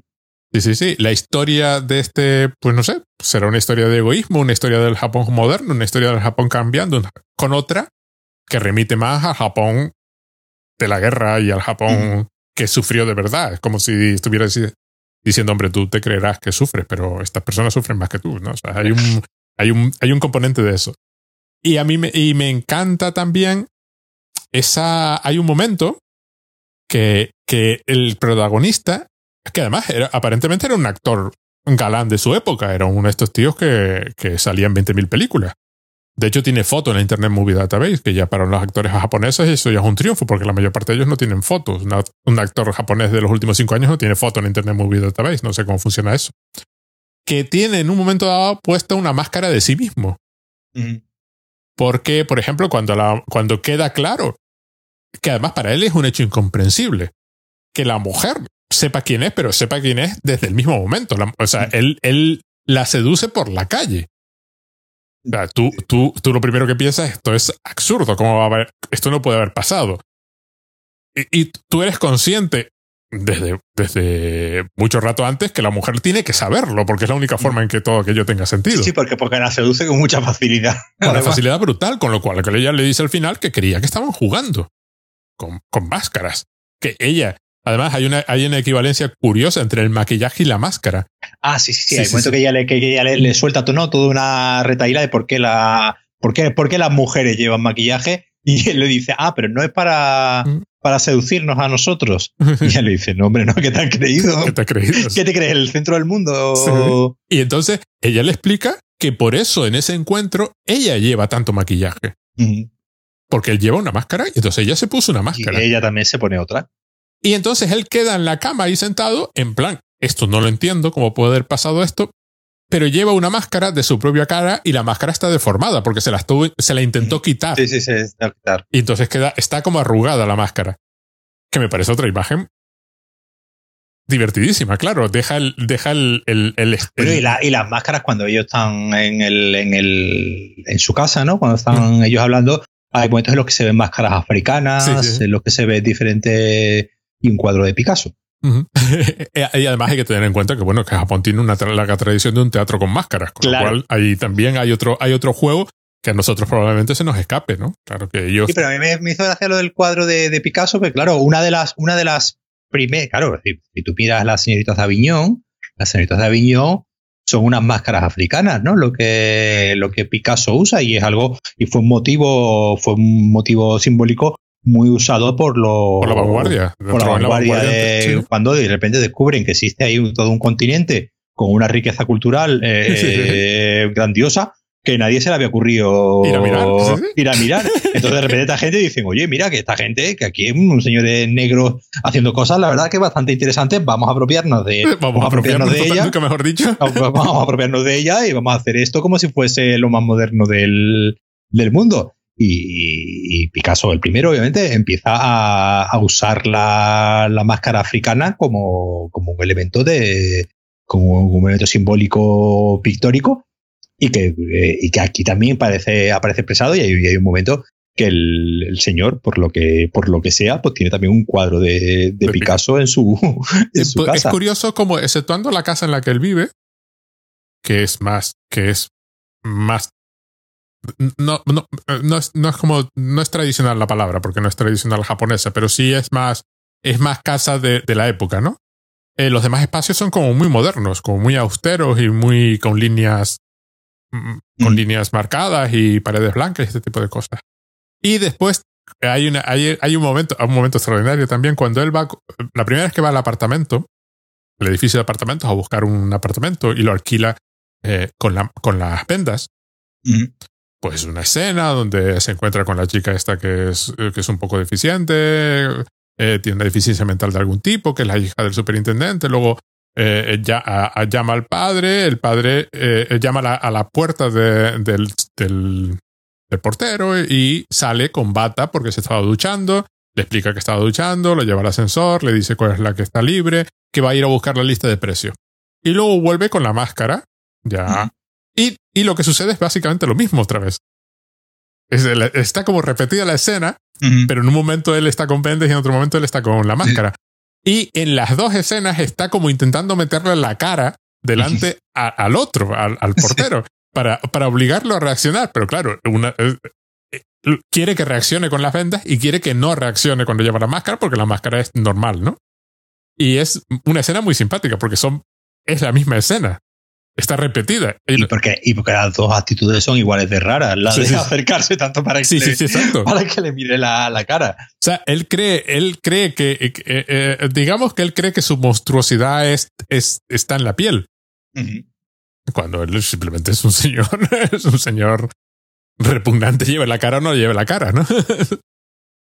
que es la parte donde la película, pues, eh, ahí es donde digo que habla como, como un todo, ¿no?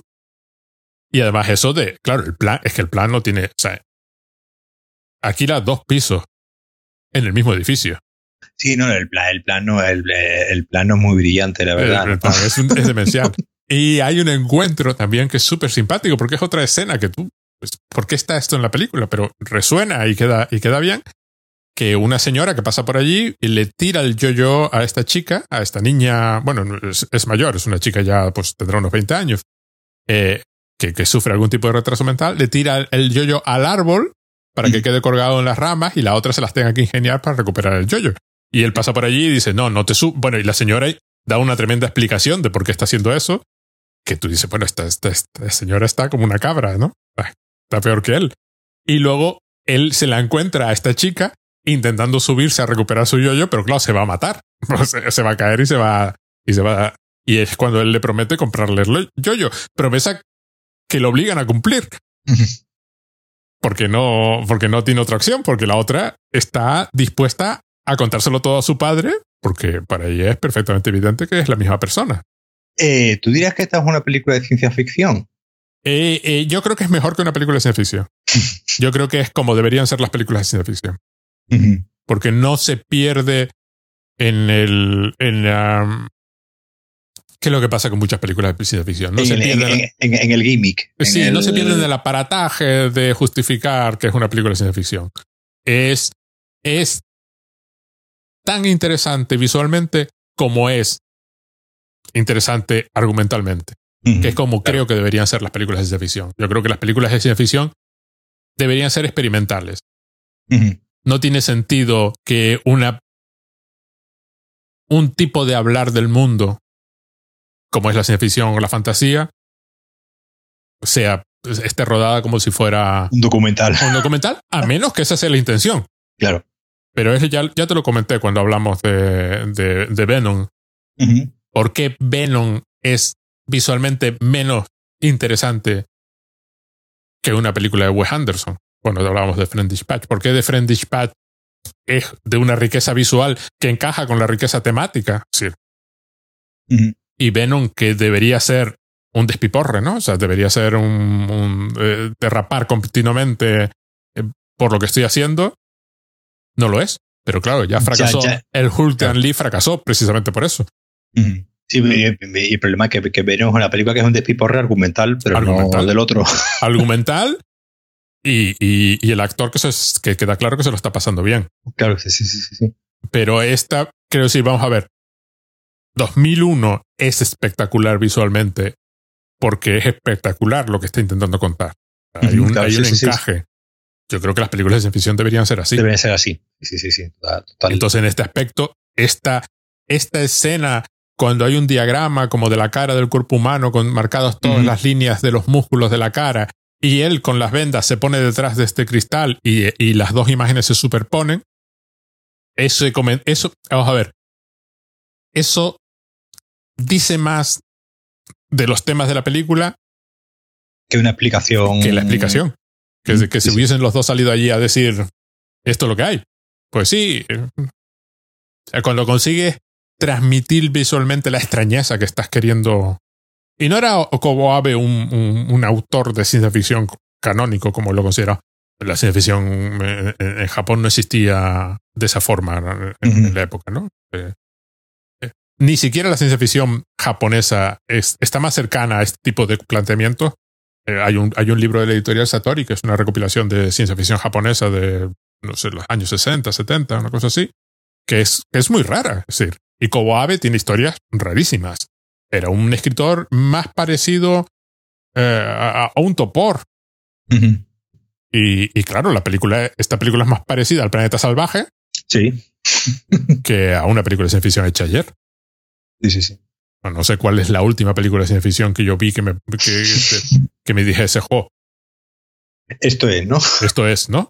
Sí, sí, sí, no, no, como, como, decir, yo, yo así mirando ella, es decir, obviamente en, está catalogada como, como ciencia ficción, en, mm. vamos, en, en Letterboxd viene como ciencia ficción y, y, y, drama, pero si es verdad, te pones a, te pones a mirar y obviamente pues por decir una, eh, por, decir una que, que, yo sé que, que, es de tu agrado, la película más valorada de ciencia ficción que hay en, en Letterboxd es, Inception.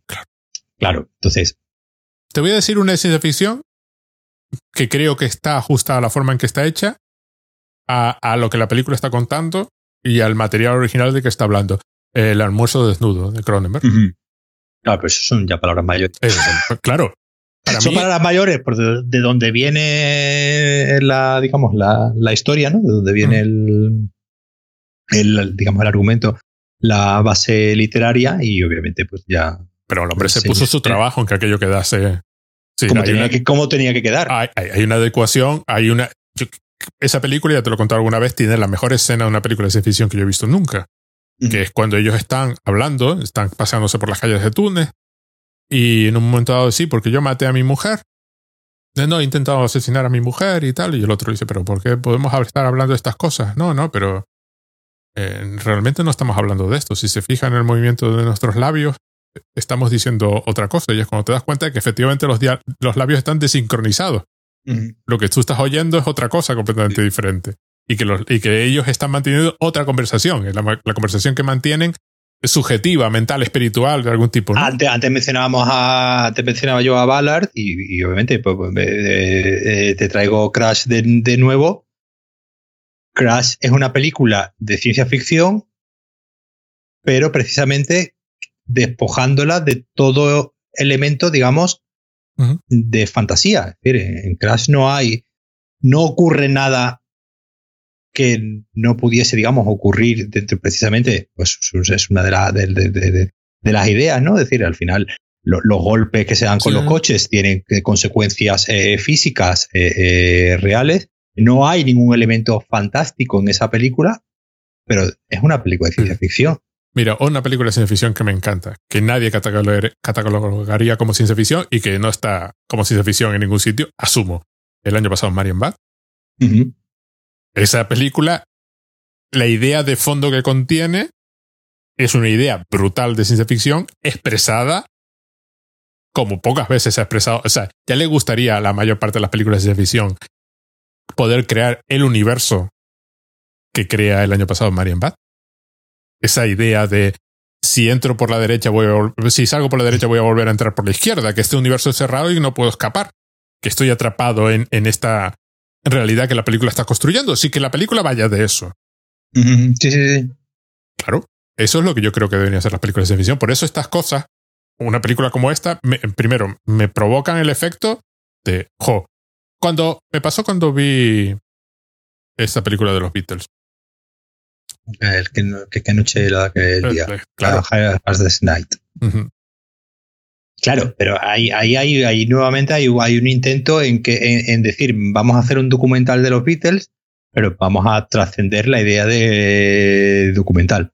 Vamos a... Es una película de los años 60. Sí, pero la ves hoy y tú dices, claro, es más cañera que si se hubiese hecho ayer. Claro, las Spice Girls intentaron hacer eh, ah, una jugando y fue un fracaso absoluto. Porque la gente lo que quería ver era un documental de las Spice Girls. La gente no quería ver una película de las Spice Girls emulando a, eh, a, la de los Beatles de, de A Hard Night. La gente quería ver un documental de las Spice Girls y poco más. No quería ver eh, eso que, salvando obviamente la, la, distancia, su principal referente era la película de, los de los Beatles. Pasa que es hecha en los años 90 se reestrenó ahora unos 20 años y llevé a mis amigos arrastrando al, cine porque me decían que cómo íbamos a ver eso. A ver una película de los Beatles de los años 60, ¿entiendes? ¿Cómo va a ser, cómo, cómo va a ser ni remotamente interesante una película de los Beatles de los años 60? Claro, salieron del cine entusiasmados. Claro. Porque claro, la película es cañera como poca, en todos los aspectos, en los aspectos visuales, en los aspectos, en todo. Mira, ahora que sin ser de, ciencia ficción y precisamente, vamos, reciente de este año, la película de Cámara Café, que está mismo en cartelera, precisamente juega eso. No pretende ser una, no pretende ser un The Office a la española, no pretende ser, eh, ser nada, digamos, mínimamente realista. Al contrario, es una película de una imaginación visual, de una, de unas ganas de hacer cosas con la imagen, con el montaje, con que quede claro que esto es, como he dicho antes, que esto es una película y no es una historia de eso, no es de Office, no es una que, de Office precisamente juega a eso, juega a, vamos a hacer que todo esto parezca que es verdad, que hay, que hay también gran parte del juego y del mérito de, de, Office es precisamente ese, el que, el que, y precisamente romper, ¿no? Esa, esa barrera de que llevan siete años, nueve, ¿cuántas temporadas tienes? Siete, ocho temporadas haciendo un documental. Ah, obviamente sería algo eh, totalmente, totalmente eh, impensable y, hay un momento en el que eso lo asumen y ya juegan con, ese, con esa idea.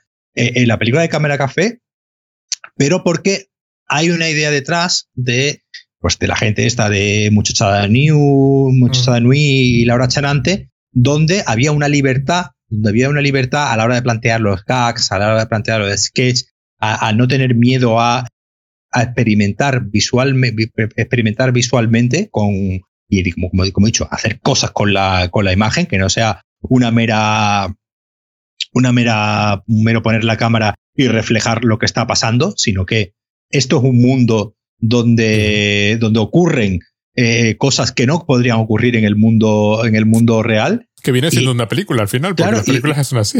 Pues, pues, la, película de Cámara Café hay momentos en los que tiene ciencia ficción, hay momentos en los que se convierte en un musical, hay momentos en los que cada, cada, cada, cada secuencia es, es, un, es un salto mortal de haber, de haber cómo contando una historia, contando una historia de unas señores en una oficina a los que le ocurren cosas de, de oficina, es decir, en ese sentido, la película argumentalmente, digamos, es eh, eh, muy normalita en cuanto a que no pretenda, no y, tampoco tiene una intención de inventar la rueda, más allá de obviamente de unos personajes, porque si eres seguidor de la serie, pues que pues, la esencia de los personajes sí sigue ahí, pero a mí lo que más me, me, impresionó y lo que más me llamó la atención es ver que no se habían limitado a un vamos a contar una historia con estos personajes, sino vamos a contar una historia con estos personajes de la forma más loca y más imaginativa visualmente posible. Entonces, en ese sentido, a mí fue una película que me llamó muchísimo la, atención que les hubiesen, digamos, dejado, que le hubiesen dejado ir a, a pasar ese, ese límite de vamos a ir a llevar esto a un punto ya de surrealismo visual, no solamente argumental, que, que, que, la, que, lleva la película, que me parece una película eh, eh, brillantísima en ese, en ese sentido. Y, y, se me, se me viene como, ahora que he estado en el Festival de Málaga, es probablemente la película mm, más visualmente imaginativa que yo he visto en todo el, festival. es que al final te quedas así, como diciendo, pero ¿para qué sirven las películas? Y no sirven para mostrar. Es decir, bueno, ¿para qué sirven? Hay películas que tienen que mostrar la realidad tal y como es y eso es lo que hay y, no pasa nada porque es el tipo de historia que están contando. Pero hay otro tipo de películas. Bueno, me pasa, por ejemplo, un, un género súper imaginativo donde no esperas que sea imaginativo es el, género negro. El film noir. O sea, tenía unos. En, muchas ocasiones porque no tenían un duro para hacer la película. Entonces tenían que jugar con lo que hubiese puesto ahí. Y hacen cosas que, que, que las películas en sí no tienen lógica, excepto la lógica interna de una película de cine negro. Y hay una cierta elegancia mm. en hacer las cosas así, en jugar a, a lo visual, que es, que es otro aspecto de esta película, lo tremendamente elegante que es en todo momento. Mm, sí, sí, sí, sí, sí. sí. Porque no... En, ni siquiera... Cuando él, cuando él le pega la puñalada al psiquiatra, ¿no? Ni siquiera es una, es una escena especialmente truculenta, ¿no? Es un... No, Es, es todo... Es todo descubrí que el director, eh, una de las cosas que hacía era caligrafía, ¿no? Hay un, hay una, una línea, ¿no? Una curva, un, un trazo súper bien llevado que incluso en los momentos, por ejemplo, cuando hay, hay momentos puntuales de, de, shock y, violencia, cuando pues, el veterano de guerra ataca a la chica, cuando ella se suicida y su hermano se convierte en un trozo de carne cocida y este tipo de cosas, que son como, como, como puntos, ¿no? Que, que marcan los momentos donde el, donde el relato quiere, quiere recargar, ¿no? Pero en la mayor parte del tiempo es simplemente la línea elegante. De este señor está chiflado completamente. En espacios que además, quiero decir, eh, eh, no quiero eh, dar a entender y no quiero que, que, la gente se quede que por lo que hemos hablado, que la película, por ejemplo, toda la película es como la, es como la oficina del psiquiatra. La oficina del psiquiatra es un, es un, su oficina, laboratorio, clínica, lo que sea, demencial enorme, que es una especie de limbo donde no se ven las paredes, es un espacio concreto de la película. El, el, la cervecería alemana es una cervecería, normal y corriente. Para el tema que trata es una película, digamos, poco sórdida. Sí, sí, sí, no, no, para nada sórdida, pero por ejemplo, la, la cervecería es normal y corriente. La oficina del jefe es una oficina normal y corriente. Tú te imaginas así. Claro, hay, hay muchísima habilidad para aprovechar esos espacios y usarlos para el tema de la película. El apartamento donde él vive no puede ser más normal y corriente. Pero yo creo que eso es lo que, provoca ese extrañamiento que tiene la película todo el rato. El, momento este del espejo, que ellos dos, uno ella está reflejada en el espejo y él está al lado, se produce en el apartamento, que es un espacio de lo más normal posible. Es lo que tú dices.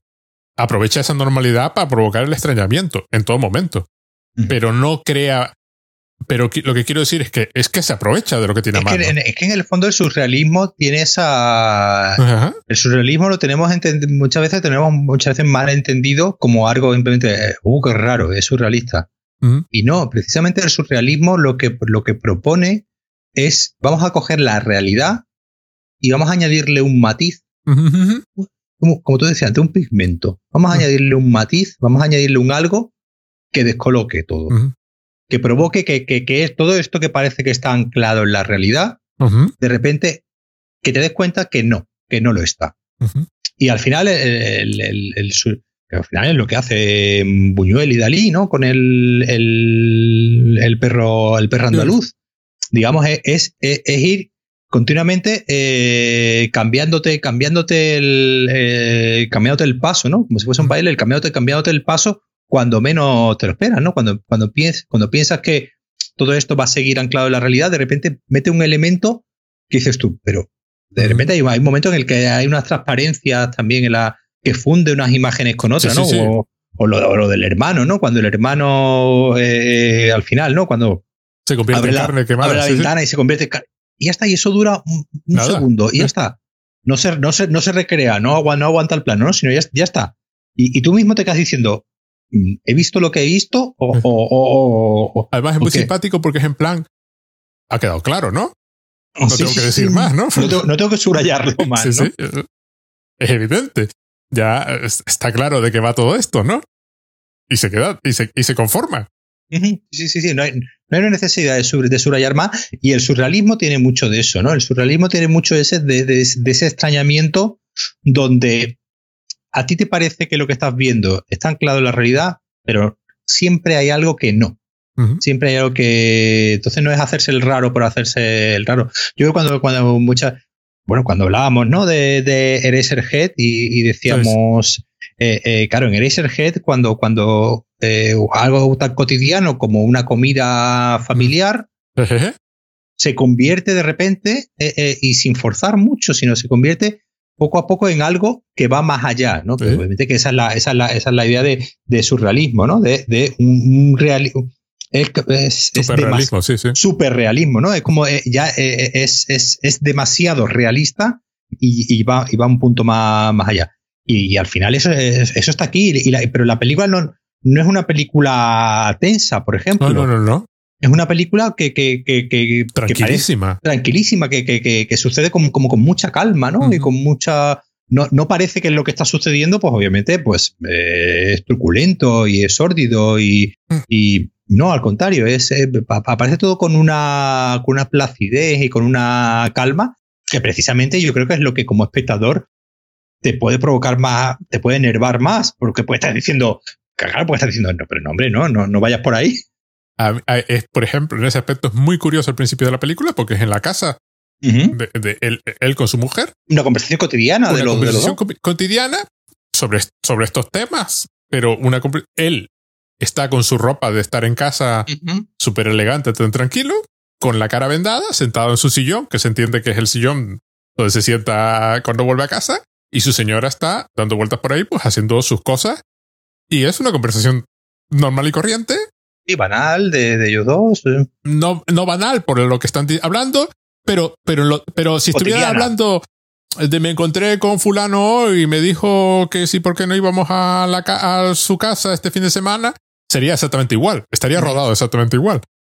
Aquí están manteniendo una conversación eh, sobre, sobre un tema tenso, pero nada es tenso. No lo que tú estás viendo, nada. La señora no pierde nunca la compostura en algún momento pues queda un poquito más volada porque el otro insiste. y tal, pero... No, porque además el otro insiste, quiero decir, el otro es muy cabrón y, va a pinchar, pero va a pinchar de una forma eh, muy elegante, ¿no? Eh, con, con, palabras, ¿no? Insiste un poco de más, ¿no? Y se, se, pasa un pelín, ¿no? Y esa es la parte más asombrosa de la película. O sea, esa absoluta capacidad para mantener en todo momento la elegancia y luego de pronto sacarte a un mogollón de gente con máscaras informes que vienen hacia ti y además ellos no paran.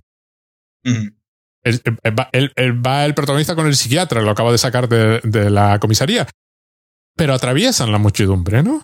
Claro, tú eso lo puedes interpretar como te dé la gana. Cuando antes de atravesar la muchedumbre, él el psiquiatra le está pidiendo al otro que le devuelvan una vez la máscara. Mm. Cuando han terminado de atravesar la muchedumbre, básicamente le dice, bueno, vete para lo que te dé la gana. ¿Qué ha cambiado en los tres metros de muchedumbre que han atravesado? Algo, algo cambió. La escena está ahí. yo tengo una opinión de qué es lo que cambió, pero ¿qué, ¿qué cambió ahí? ¿Qué fue? ¿Cuál es la imagen? La imagen es lo que tú dices, una imagen. De pronto, se podía haber encontrado con una muchedumbre de gente normal y corriente. No tenían por qué llevar máscara, pero la llevan. Mm. Y además es divertido porque pasan por delante de la puerta de, lo que debe ser una estación y sigue saliendo gente con máscara de la estación cuando ellos ya han salido de la muchedumbre. Están como bajando por unas escaleras y girando, saliendo del plano hacia la derecha mientras ellos se dirigen hacia la izquierda. ¿Por qué? Bueno. Hay una tradición, de todas formas, en el cine japonés que es muy interesante, sobre todo para este tipo de cosas, que es la del Benshi, que persistió hasta, hasta, hasta relativamente hace poco y todavía queda al menos una Benshi en Japón, que era la persona que te contaba la película. Porque claro, las, las primeras películas, pues llegaban las películas mudas, pues no sé. Y entonces un señor te contaba lo que estaba pasando, ponía voces a los personajes y hacía comentarios sobre la película, mientras la película se estaba...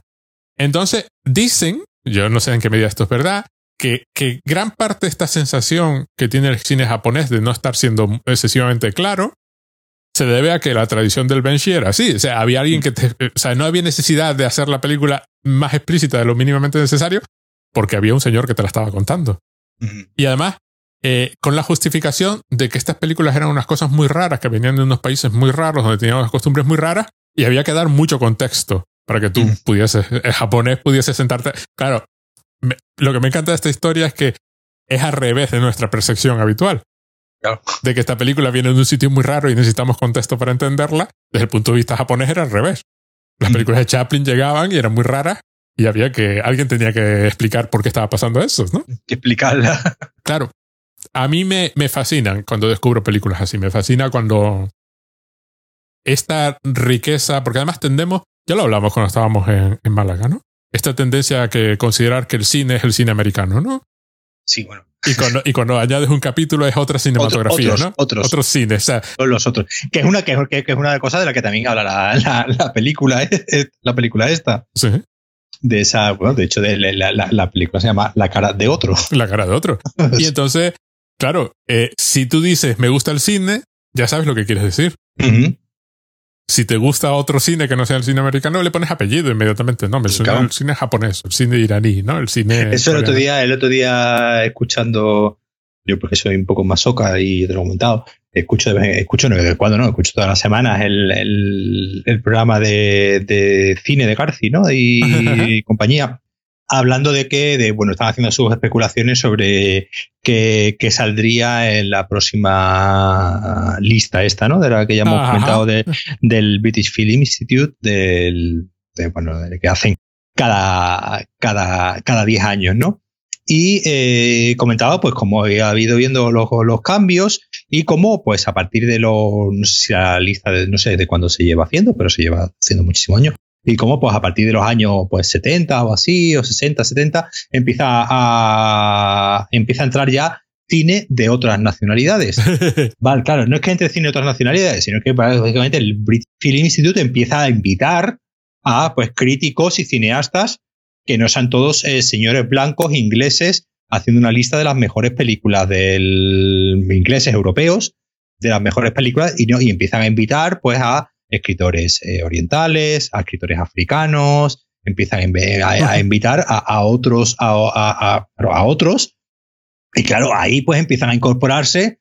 El cine japonés, la verdad es que ha sido siempre uno de los más eh, más favorecidos, eh, valorados internacionalmente, ¿no? De hecho, la primera película que gana el Oscar a la mejor película extranjera es Rashomon de, de Kurosawa. Y, hemos dicho, y este señor es nominado al Oscar a Mejor Director, que solamente había cinco, y este hombre es uno de los cuatro, de uno de los cinco nominados en el año 64 o 65.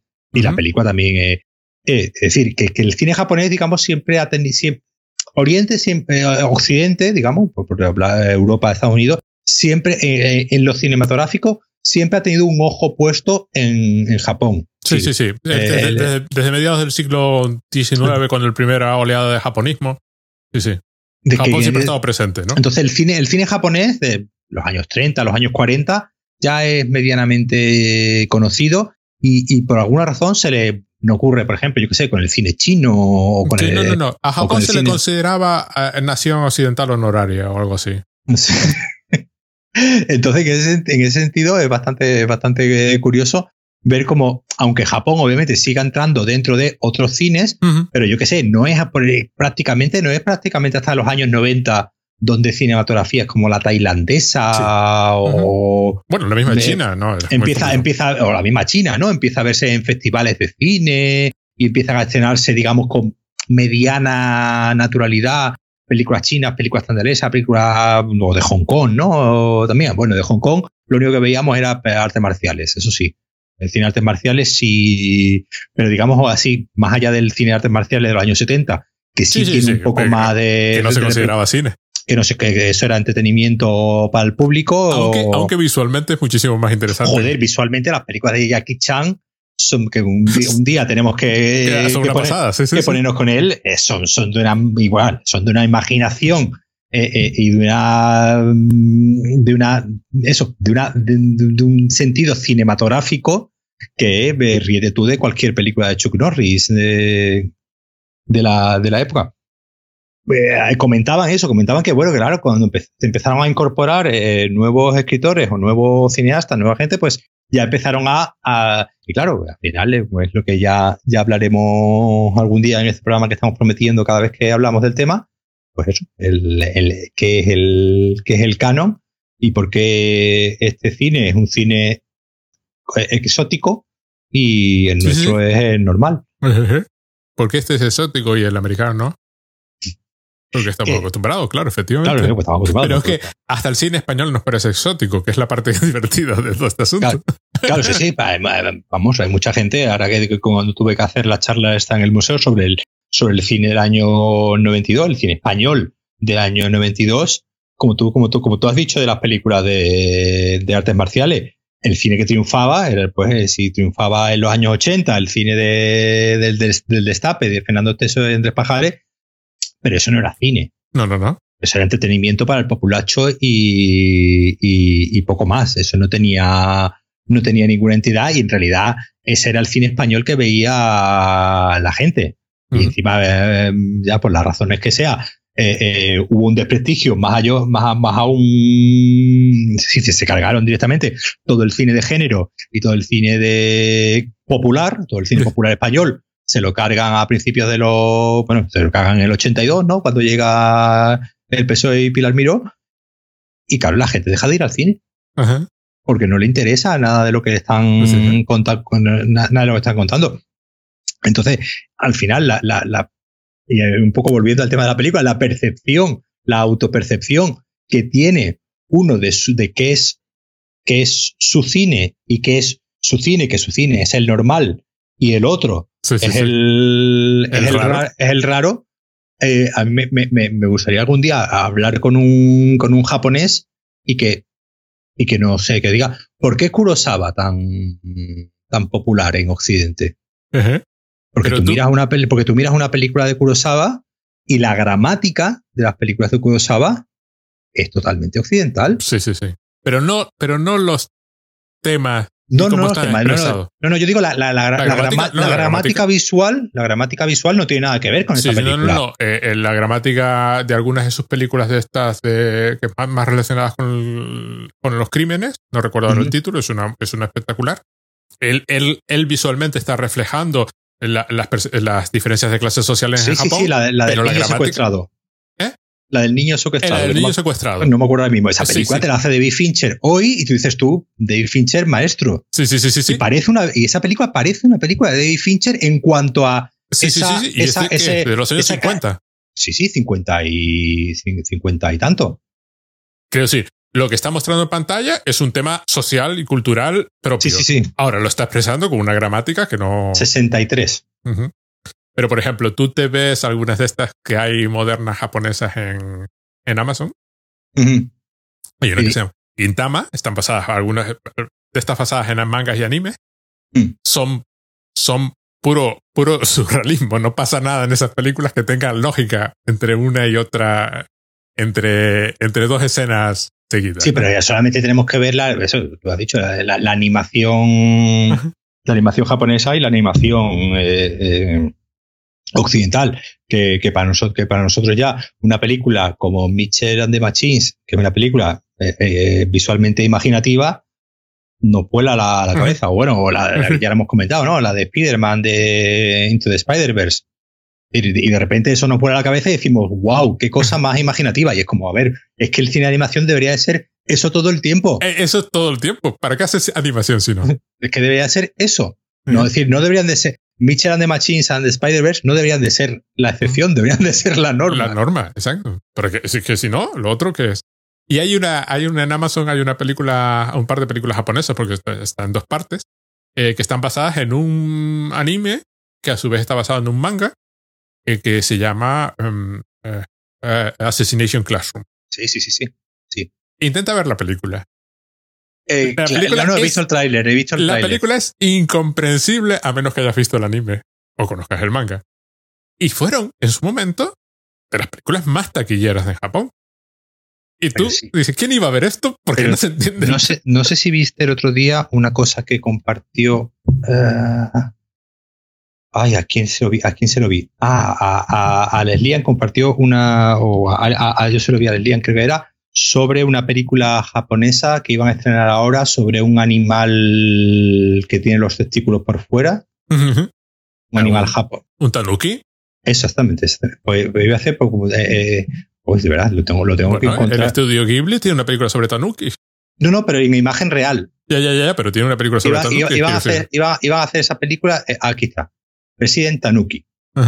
Si la buscas, President Tanuki eh, se estrena en Japón el próximo mes y el, el cartel de la, de la, película pues es eh, una oficina y el, y el señor y el bicho este con los testículos por fuera y todo pues, pues una aparente normalidad. Obviamente la película, La película obviamente será una locura. Pero, por ejemplo, pero por ejemplo, es, es, es lo que pasa con la publicidad. Bueno, sí, sí, ya veo. Lo ves, ¿no? Sí, sí. Pero, pero pasa con la publicidad japonesa. La publicidad japonesa, tú estás en. Eh, además, por ejemplo, la última vez que estuvimos, por alguna razón nos tocaron varios taxis Supongo que no sé si era nuevo o, o, no lo, o, no, o no lo percibimos en el primer viaje. En el segundo viaje, varios taxis con una pantalla de televisión que te va mostrando publicidad. Entonces disfrutas de unos anuncios japoneses que son demenciales. Es puro surrealismo la publicidad japonesa. O sea, nosotros la publicidad que vemos aquí, nos parece, la publicidad que se hace ahora nos parece rara y surrealista. La japonesa es que ya pasa absolutamente de todo. O sea, usa unos, unos, un sentido del humor y que, que, que es muy característico por razones culturales que no vienen al caso. Hay varios artículos sobre por qué el humor japonés es así. Claro, hacen esto continuamente, este tipo de películas, ¿no? La de, la de Gintama, esta que te comentaba, transcurre en un Tokio, en un Edo, ocupado por extraterrestres. Si pidieron, eh, y entonces hay extraterrestres. Pero la historia no va de, necesariamente de los extraterrestres. Los extraterrestres están por ahí, ocuparon Edo en su momento y ahora es una ciudad súper avanzada tecnológicamente. Hay un anime también. Y el anime es puro surrealismo, o sea, es de estos de que van pasando cosas y se oye el sonido de una bala eh, y no sé qué, y entonces el personaje protagonista manipula las letras para cambiarlas y que digan otra cosa, y entonces ya no haga daño. pues así. Ya está. Ya está. Eh, hay un, hay un, hay un, no se lo, por un lado no se lo toman tan en serio y por otro lado hay una voluntad de hacerlo gracioso, ¿no? Mm, Pero gracioso de una forma Igual que la actuación, por ejemplo, cuando tú ves actuar a series de televisión japonesas, parecen sobreactuados, pero no están sobreactuados, están actuando como actúan en Japón. Los actores japoneses, igual que los españoles parecen sobreactuados cuando los comparas con los actores americanos, es que cada actuar es eso. No, no es, es, un fingimiento siempre. obviamente siempre aquí lo que está es, es cómo normalizamos ciertas, ciertas formas, como, como actualizamos, como normalizamos ciertas formas y como otras nos resultan, pues eso, la otra, la, otra manera y la nuestra es la buena de, hacerla. Es que el tanuki es, un, es una especie de, bicho que además eh, en teoría se puede transformar y, cosas. ¿Has visto la película de Estudio Ghibli sobre los tanuki, no? Mm, no. Es que es. Sí, ¿cuál es? Eh, sí, es muy divertida porque no recuerdo cuál era el argumento. Mi hija se partía de la risa cuando la vio de pequeña, porque claro, efectivamente extienden los testículos, por ejemplo, para crear grandes superficies de... Tipo un poco. Eso. Ah, pues no, no, no, no la tenía. Es, es desde, el punto, desde, desde, nuestro punto de vista, la más rara de las películas de Ghibli. Porque primero va de las imágenes, claro, sí. Estoy viendo ya aquí una imagen con todos, con, los, con los por fuera. ah, hacen, hacen un parapente. Sí, sí, sí, sí, claro. Extienden los testículos, y, los convierten en una especie de lámina enorme, con lo cual pueden hacer todo tipo de cosas, ¿no? Sí, normal. Claro. Esa, esa no es el viaje de Chihiro. Claro, claro. esa no la, esa, presentar la sociedad es mucho más complicado. Sí, sí, sí. Entonces, no, la conocía, la voy a. La voy a no, no, no, no, no, la, me suena de haber visto alguna imagen, pero no, no, no, no era consciente del tema de, lo, de los testículos. Ah, ah, vale, estoy viendo que se convierte en un señor eh, claro, Tienen poderes mágicos, se transforman, son animales mm, mitológicos, ¿no? De ese, de ese, tipo de. Una especie de, de trister, ¿no? De, claro, hay todas las tradiciones que, que, que, que, son, que son francamente divertidas. Claro, el cine japonés entre comillas, clásico, pues eso, Kurosawa. Mm, Ozu. Sí, pero Ozu ya tiene. Pero Ozu ya tiene movidas. Y Ozu no es tan conocido. No, Ozu no es tan conocido. Más en Francia probablemente. Pero Ozu ya tiene. Ozu tiene esta combinación curiosa de entre señor súper elegante que te hace un chiste de pedos en medio de la película. sin absolutamente ningún problema. Que es lo que pasa en Ohio, que yo me, que yo me moría de la risa. Porque claro, la película es. No puede ser más elegante, más más pegada a la tierra, más de, de la vida de la gente común, y de pronto hace el chiste de, mm. con lo de los niños, que te mueres de, de, la, de la risa. Y con varias de Osuta. Pero efectivamente, ya no es, ya no es Kurosawa. Sí, sí, Ozu, Ozu no, es decir, Kurosawa es, eh, digamos, eh, Ozu, eh, hay mucha gente que no lo conoce. Te sale un poco de un círculo un poco más cinéfilo, un poco más tal, y sí, siempre salen las listas de lo mejor del año, la de Tokio, los cuentos de Tokio. Sí, y sí, tal. sí, eso sí, pero, pero sí es verdad que no a nivel de un punto de vista popular, Kurosawa sí es muy Pero claro, popular. Osu es más raro, Osu es más diferente, Kurosawa es menos diferente. Incluso en las películas más más. Además que de, de, por ejemplo, ¿cuántos remakes hay trasladando simplemente sus historias al, al cine del oeste, por ejemplo? los siete magníficos. Los, siete magníficos. Es decir, eh, eh, eh Yojimbo, la de la otra, la de Clint Eastwood y Sergio Leone. Cata Sergio Leone, cata, ah. a ver, que cata, cata el pobre Sergio Leone, pobre, ¿no? El Sergio Leone se ganó una demanda por parte de Kurosawa, como ha dicho, macho, me has copiado la película y, y, no recuerdo si era La muerte tenía un precio o la, otra, y, están calcados. Es decir, ya no argumentalmente, sino visualmente, son, son películas muy, muy. Que, se, que se entiende por qué Kurosawa es un director muy conocido en, Occidente y porque pues, Ozu no es un director cuando muchos de los temas que está tratando aunque tenga obviamente su componente cultural japonés, ¿no? Por, el, respeto a los mayores, el... Sí, sí, sí, hay muchos aspectos que son... Pero después son películas también que tú entiendes, la, la puedes empatizar perfectamente, aunque culturalmente haya una cierta lejanía, pues obviamente todos tenemos padres que se hacen mayores y todos nos preguntamos qué va a ser de nuestros padres cuando hacemos mayores y nuestros padres se van a preguntar eh, qué va a ser de nuestros hijos, qué va a ser de mi hija cuando yo me muera. Al final son temas universales. Drive My, Car, Drive My Car, ¿la has llegado a ver? ¿Cuál? Drive, My Car, no la he llegado a ver todavía. Es una película que temáticamente te apela, puede apelar a cualquier persona, porque en realidad lo que está contando es, una historia, realmente tiene, tiene, tiene una serie de componentes muy japoneses, y tiene, pues, hay, por ejemplo, un juego con el, con el idioma, ¿no? Con, lo, con, los idiomas porque están preparando una obra de teatro y en la obra de teatro hay una, hay una chica muda que se expresa con un lenguaje de signos, hay otro que, que es coreano y habla en coreano y toda la obra de teatro, digamos, está subtitulada, ¿no? Entonces, digamos, toda, toda, la, toda la película, digamos, pues hay un cierto tema de que, obviamente, pues aquí, pues a lo mejor en España, que tenemos varias lenguas, pues sí, más o menos podemos, pero bueno, y estamos peleados por el, por el tema, pero por ejemplo, para un estadounidense, pues probablemente es un tema que, obviamente, el tema ese pero después la película tiene otros temas de que si la pérdida, que si el hombre se queda viudo, que si y que hay una serie de temas con los que se puede empatizar. Después la película formalmente mm, no es, a pesar de durar tres horas, es una película que formalmente es japonesa. No es una película formalmente eh, muy occidental. Aunque, aunque formalmente es japonesa, pero con un punto ya de cine de autor. Entonces, mm. quieras, que no, tiene ese tiene esa cosa de que, bueno, de que podemos pasarla como, como, meterla en el saco del cine autor general, donde vale todo, desde Francia hasta Japón. Eso más o menos pues por ahí entra. Pero además, ¿qué gracia tiene ver una película? En este caso japonesa, pero podríamos hablar de cuando hablamos de una película iraní, igual, cuando hablamos de Tarkovsky, igual. ¿Qué, qué, qué, qué sentido tendría verla si no quieres ver también la cultura que la película puede estar reflejando? Sí, sí, sí, por supuesto, claro. no, no... ¿Qué gracia? ¿Qué gracia? Claro, hay una que nos parece evidente, que es la de Estados Unidos. Entonces, que nos parece más evidente que la propia nuestra. Sí, sí, sí, claro. Y entonces, eh, nos, nos, parece inexistente, ¿no? Nos parece neutral, pero no lo es. Eso es como otra cualquiera, simplemente es posición la que. La que como lo, del, como lo del español neutro, ¿no? Sí. ¿Cómo hacen los. Bueno, hablando. hacen ese tipo de películas, por ejemplo, los japoneses también, porque tienen ese tipo de películas. Sí, películas fantásticas, pero refiero. Eh, ¿Cómo hacen una película de superhéroes los japoneses y cómo lo hacen los americanos? Eso es una diferencia cultural interesante. Hay una en Amazon, que además está el anime, pero el anime no recuerdo dónde está, de un señor mayor de unos sesenta y pico años o, 80, o 70 años, no recuerdo, es muy mayor, que lo capturan los extraterrestres y lo convierten en un superhéroe. Pero él es un viejo. Y, bueno, o, las películas hindúes, ¿no? Sí, las películas hindúes, las de Bollywood. Claro. Qué, qué, qué, qué gracia yo, una de las más divertidas que he visto fue una película de Bollywood.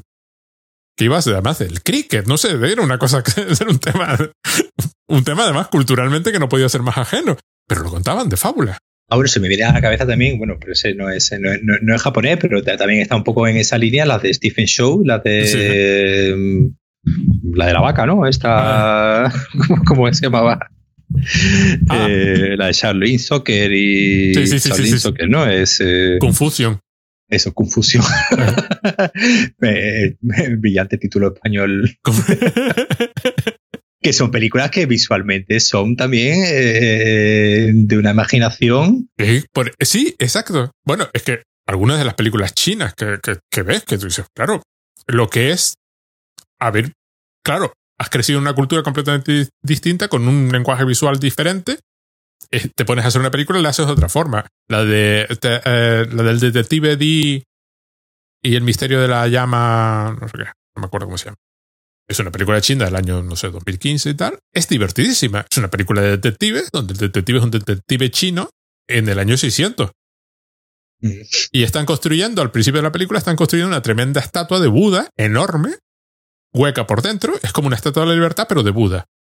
Y la película empieza un romano visitando la obra. O sea, lo exótico es que venga un romano a ver el Buda este que estamos construyendo aquí. Y es un romano, es un centurión romano. Claro, esas gracias son las que nos perdemos cuando solo vemos un tipo de cine. Claro. Exacto. Bueno, venga, valora la película y lo dejamos. No, no, no, no valoro más ya que llevamos dos horas. Sí, sí, pero tú eh, valoras. No, no, eh, la podéis ver en YouTube, no, no está disponible, no está disponible por, por ningún lado alguien la quitarán al YouTube, la quitarán en algún momento, porque entiendo que no. Sí, pero esto pasa, hombre. Está, estaba, está en Criterion, en Criterion en Estados Unidos. bueno, está la copia, lo que está en YouTube es la copia de Criterion. Es la copia de Criterion, pero no sé cómo, no sé por qué YouTube no la, no la ha chapado ni nada y lleva ahí un par de años, es decir, que aprovechar. Eh, no, no, una película además muy muy, muy, muy, interesante por todo lo que, lo que, lo que propone eh, temáticamente de, de, pues, de la otredad, de la, propia percepción y con una imaginación visual desbordante. Que Contundente, además. Muy, muy recomendable y además con un rollito malsano que, como hemos dicho, como no. Es un rollito malsano que no se encarga de, subrayar demasiado, pero que está ahí en todo momento. En todo momento. Bueno, él, él, él es malsano, así que. No, sí, sí, él es Todo lo que hace es malsano, pero hecho como si no. como si fuera normal. Bueno, pues muchas gracias, Paco. Nos vemos. nada, a ti, como siempre. Ciao.